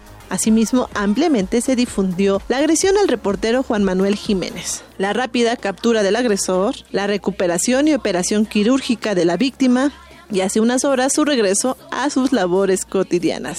Y yo les pregunto, ha sido similar. La cobertura sobre los avances en las investigaciones sobre los casos de las tres mujeres que fueron violadas, sabemos que la respuesta es no. Bueno, pues ante este panorama, grupos feministas han exigido a los medios de comunicación una cobertura con perspectiva de género Así lo comunicó la organización Mujeres más Mujeres, que afirmó que considerar los daños materiales a raíz de las protestas son mayores a los daños sociales. Es también una forma de violencia, como lo describe a continuación Daniela Tejas, feminista y coordinadora del Fondo de Aborto para la Justicia Social María, quien asistió a la marcha del 16 de agosto. En qué están diciendo, ¿no? Entonces, hay hombres en la marcha que golpean a otros hombres y de repente la marcha se torna el foco a ellos. Lo que pasó en la marcha eh, de un hombre golpeando a otro hombre era externo a nosotras. Nosotras no tuvimos nada que ver. Nosotras estábamos focalizadas en salir a protestar por nuestras vidas y entonces, como sí creo que la responsabilidad de los medios en solamente focalizarse en estas acciones eh, de vandalismo entre comillas, también da cuenta de cómo no están viendo todas las otras acciones que estamos haciendo eh, y todo lo demás que estaba pasando en la marcha, ¿no? Entonces, eh, sí creo que hay una responsabilidad de los medios y también creo que estas infiltraciones que hubo se pueden dar cuenta las feministas que están en una marcha porque pedimos desde el principio que no hubiera hombres, que los hombres pueden participar en esta lucha de otras maneras.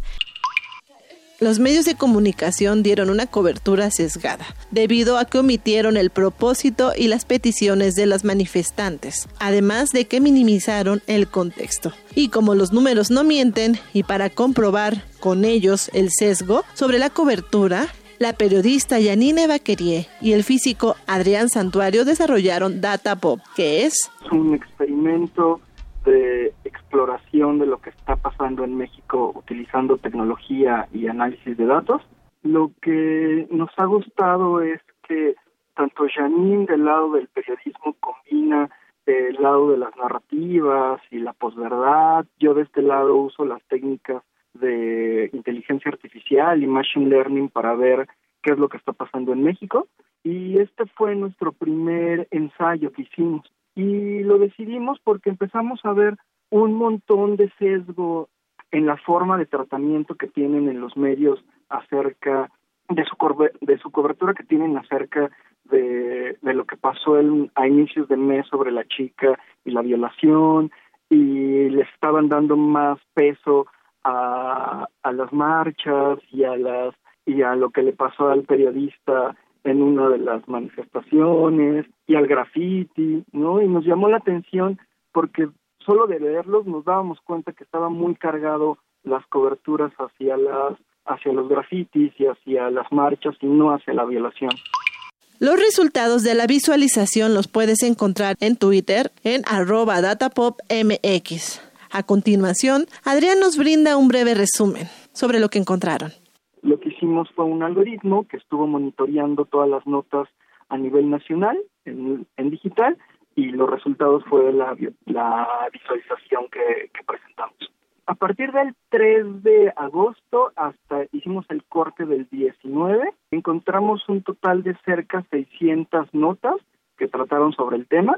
Lo interesante es que solo muy pocas hablaron sobre, sobre, sobre la violación de la chica, ¿no? ¿Qué quiero decir con muy pocas? De casi las 600, apenas 100 hablaban sobre la violación. Las demás, o sea, casi 500 notas, o eran sobre lo del graffiti, o sobre las pintas, o sobre la marcha, o sobre la agresión del periodista. ¿no? Entonces vimos ese sesgo que tenían los medios para tratar este tipo de temas. De Yanira, estimado auditorio, por hoy me despido. Nos escuchamos la próxima semana.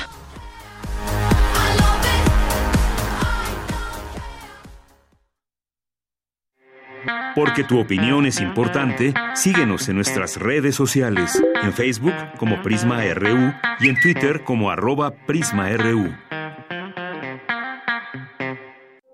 Queremos escuchar tu voz. Nuestro teléfono en cabina es 55 36 43 39. Internacional RU. Reino Unido se encuentra en una crisis política sin precedentes, tras la decisión del gobierno de Boris Johnson de suspender durante cinco semanas el Parlamento. Cientos de manifestantes salieron a las calles para expresar su indignación ante una maniobra que tachan de antidemocrática. La oposición asegura que no se quedarán con los brazos cruzados. Habla su líder, el laborista Jeremy Corbyn. Lo que el primer ministro está haciendo es aplastar y apoderarse de nuestra democracia para forzar la salida de la Unión Europea sin acuerdo. El presidente de la República de Italia, Sergio Mattarella, ha encargado la formación de gobierno al dimisionario primer ministro italiano Giuseppe Conte, tras el acuerdo alcanzado ayer entre el Partido Democrático y el Movimiento Cinco Estrellas. Conte aceptó nuevamente el cargo y agradeció la confianza. Hoy iniciaré consultas con todos los grupos parlamentarios. Tras lo cual me dedicaré a elaborar un programa junto con las fuerzas políticas que han expresado su apoyo a este nuevo proyecto político y a las que quiero dar las gracias aquí y ahora. En España, el presidente Pedro Sánchez no descarta ir a elecciones el próximo 10 de noviembre, de no concretarse un gobierno de coalición con Unidas Podemos de Pablo Iglesias, quien asegura que puede sentarse a negociar y establecer un gobierno en horas. Si el Partido Socialista quiere que haya elecciones, las va a haber. Yo creo que por decencia hacia sus votantes debería decir a las claras que quiere elecciones. Y si no quiere elecciones, que es lo que todos deseamos, hay que sentarse a negociar un gobierno de coalición si el Partido Socialista vuelve a hacer la misma oferta que hizo, nosotros nos sentamos con ellos y estoy convencido que es una cuestión de horas ponernos de acuerdo en sacar un gobierno de coalición. El problema es que el Partido Socialista estuvo 85 días sin hacer su trabajo. Un sismo de 6.3 grados de magnitud sacudió la costa noreste de Estados Unidos en la ciudad de Bandon, en Oregon, de acuerdo con el Servicio Geológico de este país. Este jueves, el gobierno de Brasil prohibió durante 60 días las quemas controladas para despejar maleza en la Amazonía, a fin de tratar de contrarrestar los devastadores incendios que han afectado a la región. El que fuera número 2 de las Fuerzas Armadas Revolucionarias de Colombia, alias Iván Márquez, cuyo paradero se desconoce desde hace más de un año, reapareció hoy en un video junto con otros ex líderes de esa guerrilla para anunciar que inician una nueva etapa de lucha armada.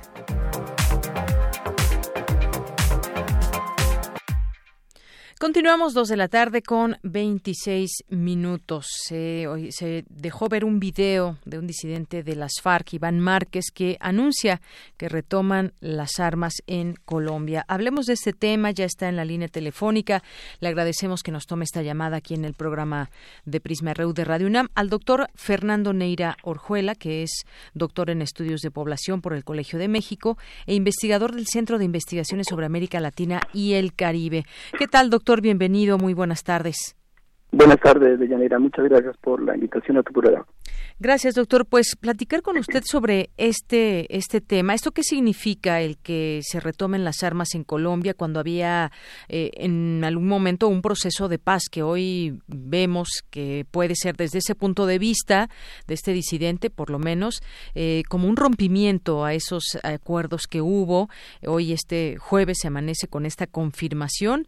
Uno de los peores temores y que es justamente eh, a través de este video de Iván Márquez, que, quien fuera el jefe negociador de las FARC en los diálogos con el gobierno y que no se sabe dónde se encuentra desde hace un año y reapareció esta madrugada junto con otros excomandantes de la extinta guerrilla para anunciar una nueva etapa en la lucha armada. Esto desde su punto de vista, ¿qué significa para, para Colombia y quizás también para la región? Bueno, yo creo que es muy lamentable que haya esa decisión de parte del segundo al mando de las distintas FARC Creo que si algo ha demostrado la historia en Colombia y la historia en América Latina es que no es la vía armada la mejor eh, alternativa para lograr eh, la toma del poder y sobre todo buscar esos procesos de democratización que tanto deseamos en la región. En esa medida, la decisión eh, no solo llega en el peor momento, sino que efectivamente va a afectar mucho a un proceso de paz que ya venía eh, presentando una serie de eh, debilidades derivadas de la participación y el papel que ha jugado el Centro Democrático dirigido por Aldo Uribe. Y es aquí quizás donde hay que comenzar a repartir responsabilidades. Indudablemente hay una responsabilidad por parte de eh, las FARC de no lograr hacer lograr un consenso entre sus militantes, entre sus fuerzas armadas para que no se dieran este tipo de situaciones. Ahí ellos tienen que asumir una responsabilidad, pero una responsabilidad que no se puede dejar de lado y quizás la más preocupante es el papel que ha jugado el Estado colombiano. Digamos que el actual gobierno eh, no ha logrado consolidar una actitud de respeto al proceso de paz y en ese sentido hay que recordar que desde la misma firma de los acuerdos de paz, el principal promotor para que esos acuerdos de paz no funcionaran ha sido el Centro Democrático y en este caso en particular Álvaro Uribe. Entonces han sido ellos que han torpedeado, recordemos que ellos lograron que eh, se rechazara el plebiscito eh, que buscaba consolidar el proceso de paz, un, un rechazo que se dio por eh, una un margen importante y que fue derivado de un proceso de mentiras, de engaños y de intimidación que hubo hacia amplios sectores de la población para que no apoyaran el proceso de paz. Y lo que ha seguido a partir de ahí es todo un proceso de boicoteo de buscar minimizar la incidencia que pueda tener la Justicia Especial para la Paz, la JEP, a la cual se ha buscado eh, desestimar, se ha buscado quitarle poder político. Ha, ha habido modificaciones de parte del Congreso eh, con el actual gobierno que han, por ejemplo, colocado en una situación diferente al papel de juicio hacia los eh, sectores militares. Y entonces, eh, bajo esa premisa, bajo ese hostigamiento al proceso de paz y con prácticas tan delicadas para los derechos humanos como ha sido el, la, el, la matanza sistemática de líderes sociales, de defensores de derechos humanos, pues era un mensaje claro que incluso desde el mismo proceso de negociación se había advertido por parte de los negociadores y por parte de, de los eh, participantes en el proceso de paz que esto podría derivar en un recrudecimiento de la violencia. Entonces es lamentable que el gobierno colombiano, eh, preocupado más por temas de Venezuela, por, preocupado más por temas que no tienen que ver con la política nacional, haya dejado de lado el, respetar y hacer cumplir eh, los acuerdos de paz. En esa medida, pues es muy preocupante porque lo que nos viene entonces es un recrudecimiento de la violencia, obviamente el que las, estos grupos de disidencia eh, se vinculen con una, una, guerrilla como es el Ejército de Liberación Nacional no puede depararnos nada bueno. Eh, va a ser un reconocimiento sobre todo de temas de confrontación en el campo entre guerrilla y grupos paramilitares que se han empoderado precisamente a partir de que la guerrilla firmó el Tratado de Paz.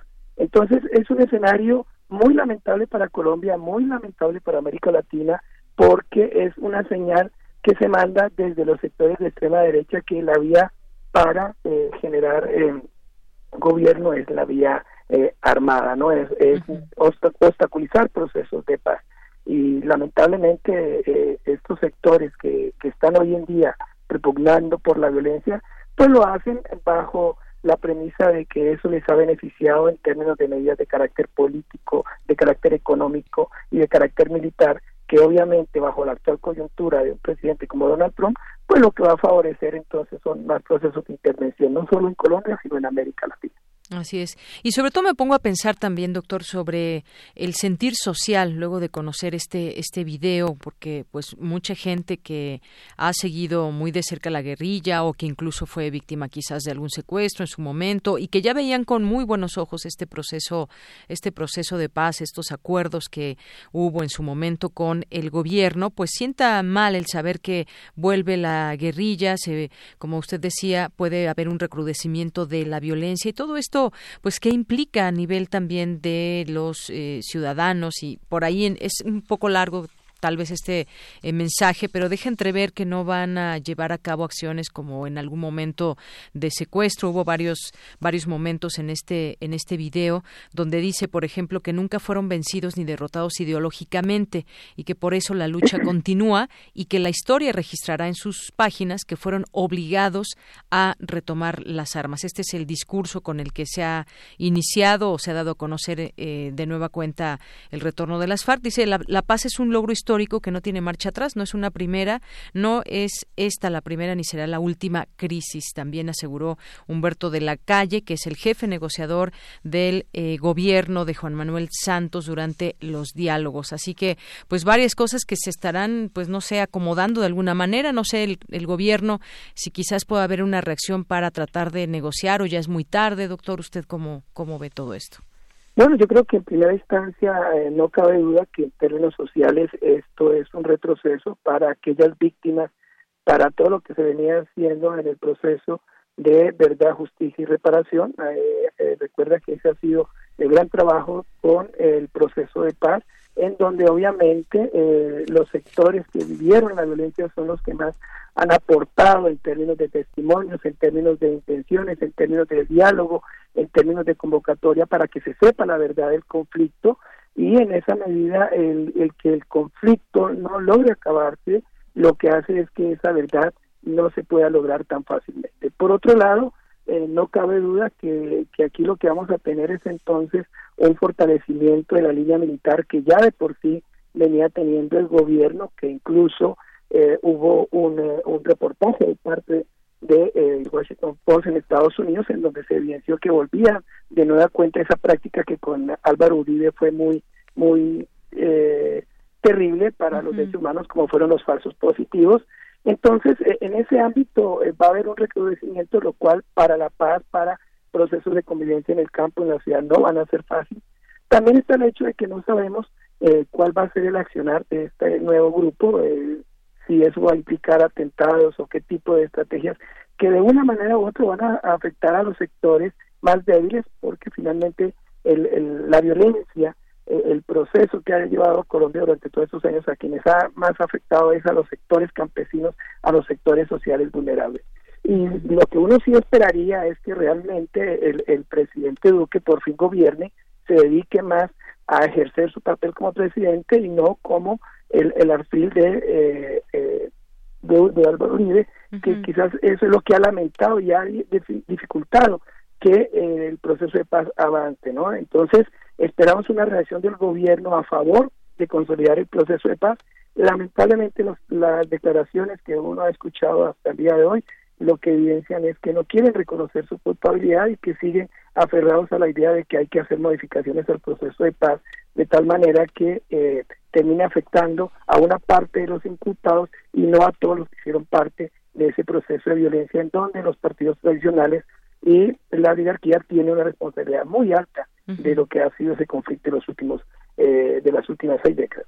Claro, pues sí, a ver qué reacción tiene el gobierno, porque en este mensaje también, en, otra parte del mismo, dice que no tiene como objetivo soldados ni policías respetuosos de los intereses populares, sino que será esa oligarquía excluyente, ya describe ahí, digamos, desde su punto de vista, eh, quiénes serán, digamos, su punto, no sé si de ataque o qué, pero dice esa oligarquía excluyente y corrupta, mafiosa y violenta que cree que puede seguir atacando la puerta del futuro de un país y afirma que el Estado conocerá una nueva modalidad operativa y solo responderán a la ofensiva, es decir, que solamente que eh, los intenten atacar ellos responderían, pero no no va a ser lo que en algún momento se vivió y que era pues un temor también de, de muchas eh, personas.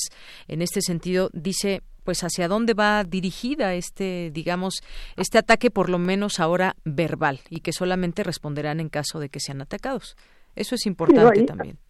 ahí lamentablemente es que el margen de que esté dirigido a un sector como el que ellos llaman oligarquía finalmente es, un tema de guerra que que lo que nos debe preocupar es que persistan esas acciones de violencia. Es decir lo que no queremos ni como país ni como región es que eh, sea mediante el uso de la fuerza, mediante la violencia, que se logren generar procesos de convivencia, procesos democráticos. Y creo que en eso no podemos estar de acuerdo con esa decisión de esta disidencia de la PAR. Y por otro lado, pues preocupante porque eh, con el largo plazo, si el gobierno no hace un, papel serio de respeto al proceso de paz, el, el riesgo que se corre es que esos más de 6.000 disidentes que en este momento están en campamento vean como única opción volver a las armas.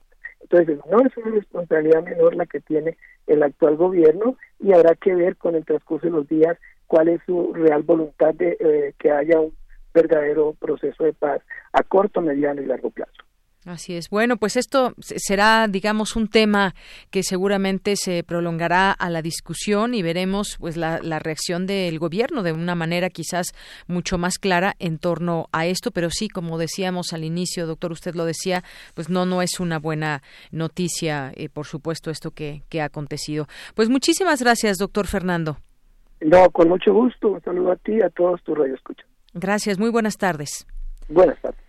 Fue el doctor Fernando Neira Orjuela, doctor en estudios de población por el Colegio de México e investigador del Centro de Investigaciones sobre América Latina y el Caribe. Relatamos al mundo. Relatamos al mundo. Porque tu opinión es importante, síguenos en nuestras redes sociales, en Facebook como Prisma RU y en Twitter como arroba PrismaRU. Continuamos y bueno, ya que estábamos también en algunos temas que tienen que ver con lo internacional y bueno, en, esta nota que les quiero comentar, habíamos señalado días atrás esta petición a la OEA sobre el ataque de en El Paso, eh, Texas, y por resolución de este organismo, de esta organización de Estados Americanos, eh, pues el canciller Marcelo Ebrard aseguró que esta resolución emitió la víspera para condenar el ataque terrorista en El Paso, Texas, y que obliga, esto que obliga a Estados Unidos a tomar medidas para evitar que movimientos supremacistas y de xenofobia se propaguen en esa nación. Ahora se va a disponer de un instrumento vital que es muy importante, que es la obligación de Estados Unidos a tomar medidas pertinentes y necesarias para que esto no se propague en Estados Unidos. Pero también la declaración hace que esto sea exigible por parte de México. No es una declaración nada más de política genérica, sino que es una declaración que implica obligaciones. Pues cuáles serán estas obligaciones y cómo las llevarán a cabo, empezando por quien eh, pues muchas veces ha tenido este discurso de encono, que es su presidente eh, Donald Trump. Pues bueno, ya lo ya ya sabremos o conoceremos qué acciones específicamente se llevarán a cabo para que no quede justamente eh, así en una, un tema más de una declaración política genérica donde no implica obligaciones y actuación y estrategia en torno a este tipo de crímenes que se han llevado a cabo que evidentemente no es el primero, el del Paso, Texas, pero aquí en específico se tendrán que tomar acciones. Bueno, pues ya lo estaremos ahí viendo. Y por otra parte, por otra parte está este tema de Coatzacoalcos y este bar en donde murieron 28 personas, que más allá de lo grave que es esta situación, pues deja ver eh, cómo puede haber de alguna manera eh, contradicciones entre las mismas autoridades. Eh, este ataque en este bar de Coatzacoalcos reaviva de alguna manera el conflicto del fiscal Jorge Winkler con el gobernador Cuitláhuac.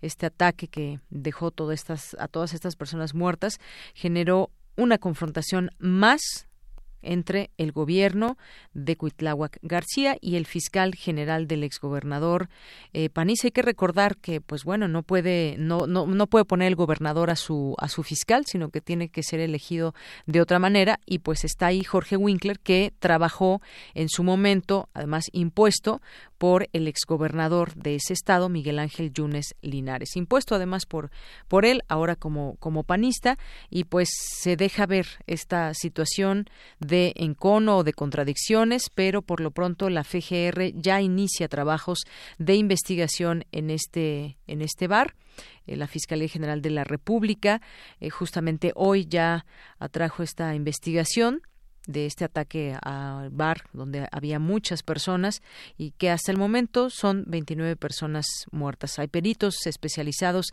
de la Coordinación General de Servicios Periciales, agentes del Ministerio Público, elementos de la Policía Federal Ministerial, ya se encuentran eh, pues para tomar toda esta información que se requiere. Bueno, pues esto es parte de lo que podemos también informar en los temas nacionales. Continuamos. Gaceta UNAM.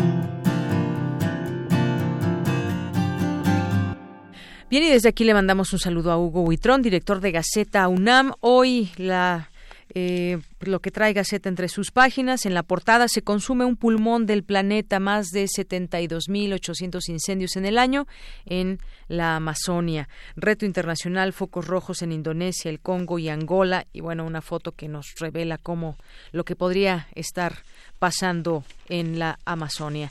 Y bueno, también en otro tema, desmienten rumores, los sismos aún son impredecibles. Precisiones de la jefa del sismológico. Una predicción requiere conocer con anticipación el lugar y la fecha de ocurrencia, así como la magnitud del evento, dice Sholi Pérez eh, Campos. Sí, en algún momento hemos hablado ampliamente de este tema y aún ojalá que en algún momento puedan predecirse, pero hasta el día de hoy no se puede saber cuándo ni a qué hora va a temblar.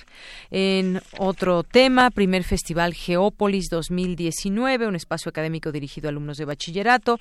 La vejez cada vez más activa y divertida. Ahora tienen actividades, son emprendedores, están al pendiente de su salud. Algunos son activistas o hacen voluntariado. Ayer fue Día del Abuelo y dábamos algunos, algunos datos también. En otro tema, peligrosas, únicamente dos arañas caseras.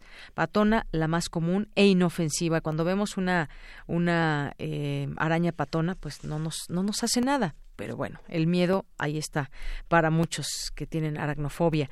En México hay más de 30 especies de violinistas y tres Latrodectus, una llamada viuda negra. Pues sí, algunas que son muy peligrosas. Tres especies de viuda negra viven en México. Alrededor de 30 especies de violinista están en nuestro país. La araña violinista, que pues sí ha cobrado desafortunada, desafortunadamente vidas, si no se atiende con rapidez. En comunidad Bicipuma, aceptación sin precedentes. Este 2019 podría alcanzar un millón de servicios y, bueno, pues muchas otras notas que trae hoy la Gaceta UNAM. Deportes, Yareli Acevedo, bronce en Mundial Junior de Ciclismo. Y Bicipuma, el favorito.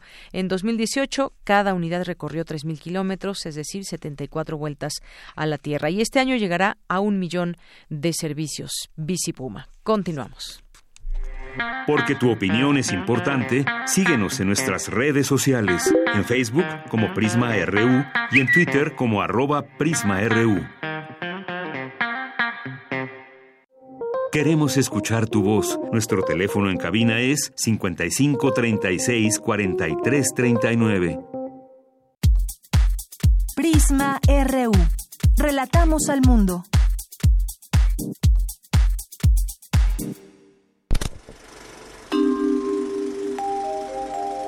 Cinemaedro. La vamos a recomendar. La vamos a recomendar muy bien. Bueno, pues ya estamos al aire, Maestro Carlos Narro. ¿Cómo estás? Ya aquí en Cinemaedro. Pues ¿Cómo les va? Muy bien, nos va muy bien. Yo creo que a nuestros radioescuchas también.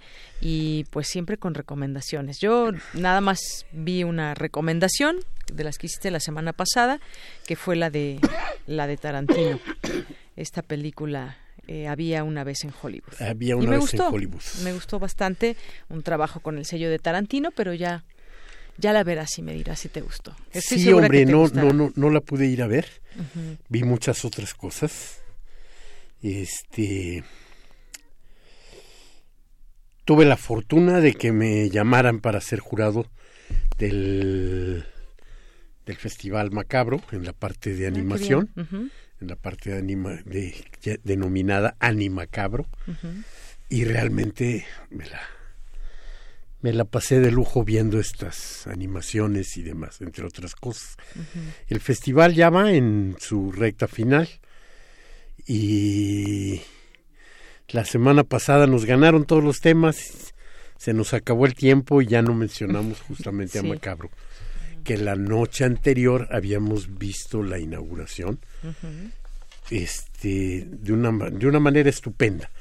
Animacabro se inauguró con la musicalización de la película El fantasma de la ópera de 1925, la, una película que yo creo que marcó para siempre a, al fantasma de la ópera, porque el maquillaje de Lon Chaney para el personaje, que él mismo se lo aplicaba, que es una cosa interesante, se tardaba un par de horas antes del, del inicio del rodaje cada día en maquillarse.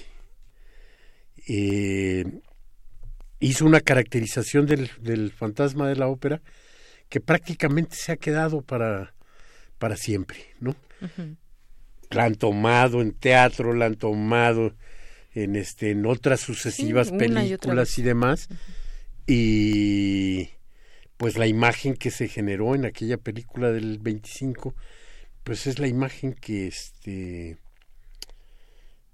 que más nos queda en la memoria de lo que es ese personaje, ¿no? Ese, ese loco enamorado, que es el fantasma. Y el este el haberla visto me hacía reflexionar. Siempre hablamos del cine mudo y decimos, es una película de la época del cine mudo. Y la verdad es que es un concepto un poco este raro, incluso hay festivales del cine mudo y, y demás, pero el cine nunca fue mudo. El cine siempre tuvo una complicidad con el sonido, independientemente de que tecnológicamente no este no existiera la película que llevaba adherido en la misma en la misma cinta imagen y sonido siempre hubo muchas muchas este búsquedas de de empatar el, el, sonido. Claro la más que le la más frecuente era justamente como lo vimos en el en el este en esta inauguración del festival macabro con un grupo de músicos en vivo eh, generando una partitura alrededor de la de la de la película. Pero hubo otras formas otras formas eh, muy interesantes. Por ejemplo en, en Japón las películas se hacían acompañar por una generalmente mujer por eso dije una eh, narradora una platicadora de la de la película que estaba parada atrás de la pantalla y que pues, tenía su, su libreto que iba siguiendo y iba dándole lectura a algo que acompañaba la, la película. Entonces, por más que la película no tuviera adherida una, un sonido ya implícito, este estaba acompañada por el sonido. Lo más interesante, las películas más importantes las de gran presupuesto, las que iban a tener ya planeado por los productores y distribuidores más resonancia, tenían una música compuesta específicamente para, para ello. Entonces, me hiciste recordar a una, el acorazado Potemkin. El acorazado. Piano, por ejemplo. Sí, es una de las que tuvo una partitura, pero es una de las películas que más musicalizaciones ha tenido de este, diferentes estas, estas partituras originales para, para las películas, no en todas partes se conservaron, pero la biblioteca de, norteamericana del Congreso eh, sí las conservó, porque la biblioteca era la encargada del registro público de las películas. Todas las películas cuando tenían ya composición propia, este, se registraban junto con la, con la partitura. Y estas partituras cuando se encuentran son de una extraordinaria utilidad, porque gracias a esas partituras se han hecho las, las restauraciones de películas más meticulosas.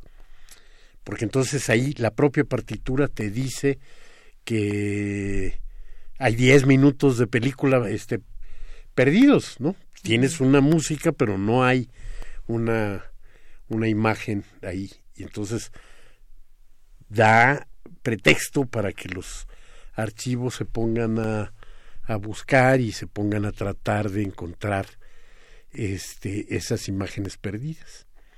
Entonces es muy interesante de pronto, por ejemplo, cómo eh, Metrópolis ha ido cambiando de, de duración, ¿sí? cada vez más, que por cierto es, esa sí es seguramente la película que más musicalizaciones distintas ha tenido. Es una película que ha pasado por todos los géneros musicales.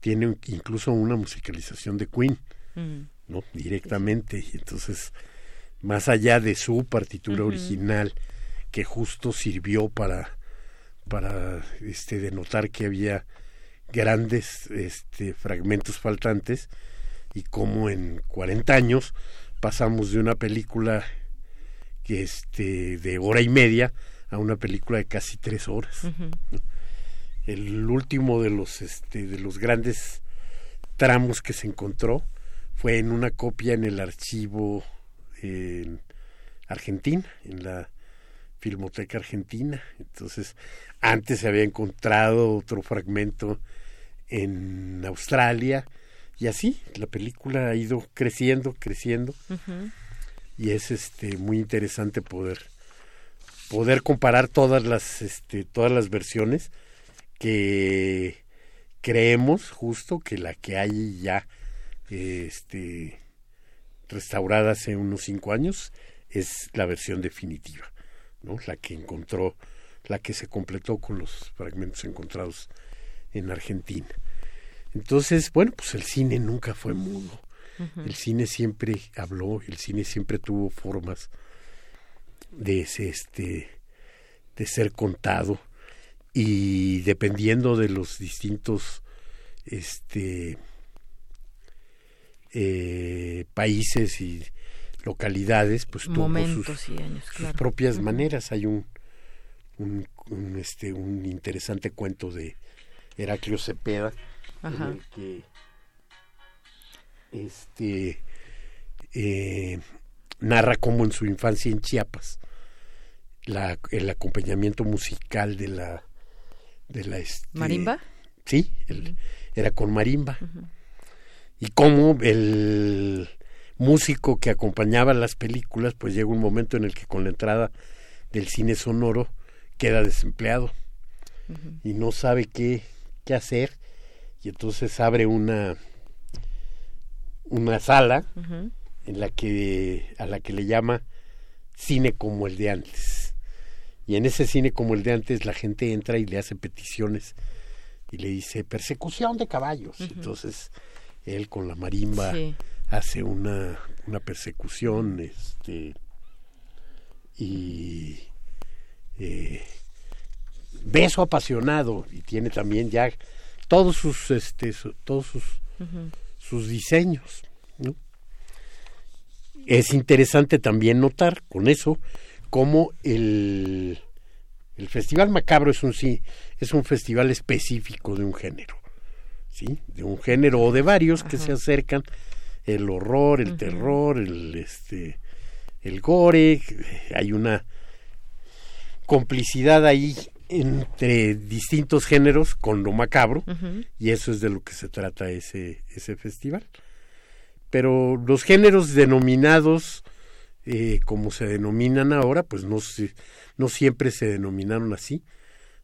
Ya hubo un momento en el que los académicos, con esa costumbre que tenemos en la academia de poner en cajoncitos todo y ponerlo ahí en nomenclaturas y demás, este... Sí. alguien, alguien, alguien llama, alguien quiere hacer una recomendación vía telefónica. pero no, no lo vamos a dejar. Muy bien. Este, porque todavía tenemos recomendaciones que dar nosotros sí, ya tenemos un poquito menos de cuatro minutos. Se nos acerca el este el momento. Entonces, el, el asunto es que los géneros, pues, ya los académicos le ponen nombres muy formales, pero la gente siempre los distinguió. Entonces decían, bueno, pues Vamos al cine, sí, pero a mí no me gustan las películas de miedo que te gustan a ti. Vamos a ver una de amor, ¿no? Y así la gente le iba poniendo los este los nombres. Entonces una película de de este de vaqueros. Cuéntame una de vaqueros, una hermosísima frase para decir que estás exagerando o estás diciendo algo que no que no pasa en la realidad, ¿no? Sí, un vaquero que puede este de espaldas acertarle a, a una lata de cerveza a 200 metros, pues es algo como irreal, ¿no? Y que tiene una emboscada y de pronto pues esquivó ah, todas las balas. Exactamente, ¿no? O sea, se agacha y se mueve más rápido que las balas y puede. Entonces cuéntame una de vaqueros, pero entonces el western pasa a ser eso para la para todos nosotros, pues, ¿no? Y lo lo este yo creo que hasta nos entendíamos más con eso que con los géneros que de pronto te dicen, bueno, pues a ver, la película es de suspenso o es de eh, cine negro o es de thriller o es dices hombre es de gangsters punto no o, es de miedo ya no nos quitamos de todas esas cosas. Y bueno recomendaciones si va a haber ya nos están diciendo otra vez recomendaciones. vamos, vamos por las recomendaciones. En Cineteca Nacional para los que tienen estómagos fuertes está Holocausto Caníbal, una película justamente en la que la, la violencia, el gore y demás es como fundadora de un subgénero de alguna manera. Es una película que este una expedición para este filmar a los caníbales de alguna parte de la selva de Colombia terminan siendo más crueles que los propios este caníbales y termina por saberse todo porque cuando ellos desaparecen la compañía productora manda a un antropólogo y lo que encuentra es las latas de lo que de lo que filmaron. Y entonces a través de esas latas se va a desarrollar la, la este la trama en la que se reconstruye un poco esto los vale la pena pero solo para quienes tienen de veras estómago muy fuerte porque es una, una película con violencia extrema, con sangre a raudales, con este faltas de respeto a la vida y a la naturaleza de una manera extravagante. Está en la Cineteca Nacional. Es una película de 1980, pero bueno, pues la mayormente la habíamos visto desde por aquellos años en copias piratas de muy mala calidad, en algún VHS que circulaba, cosas así, y ahora hay la oportunidad de verla. Muy bien. Siempre con la salvedad de cuidado, ¿no? O sea, y bueno, pues, ahí está, yo insisto en, este, en, que vean la de Tarantino y mañana se estrena la de Danny Boyle una película que se llama Yesterday, en la que de pronto enfrentamos un mundo sin los Beatles. Ya queremos verla de Danny Boyle. Un mundo sin los Beatles. Muy bien. En el que solo hay una persona, un músico, que se acuerda de que, existieron y se vuelve famoso con esas canciones. Muy bien. Bueno, pues nos veremos, nos veremos más pronto. Eh, bueno, no tan pronto como quisiera, pero estaremos en una expedición las próximas dos semanas. En este espacio estará mi compañera Virginia Sánchez, a quien agradezco mucho, y en la segunda semana mi compañero Miguel Ángel Quemain. Así que nos vemos después de la expedición, Carlos, y gracias también. En tres semanas nos vemos por aquí, pero yo este, me encuentro con tu auditorio las dos siguientes semanas. Muy bien, pues muchísimas gracias y gracias a usted que nos sintoniza. Yo soy de Yanira Morán y a nombre de todo el equipo, gracias, buenas tardes y buen provecho.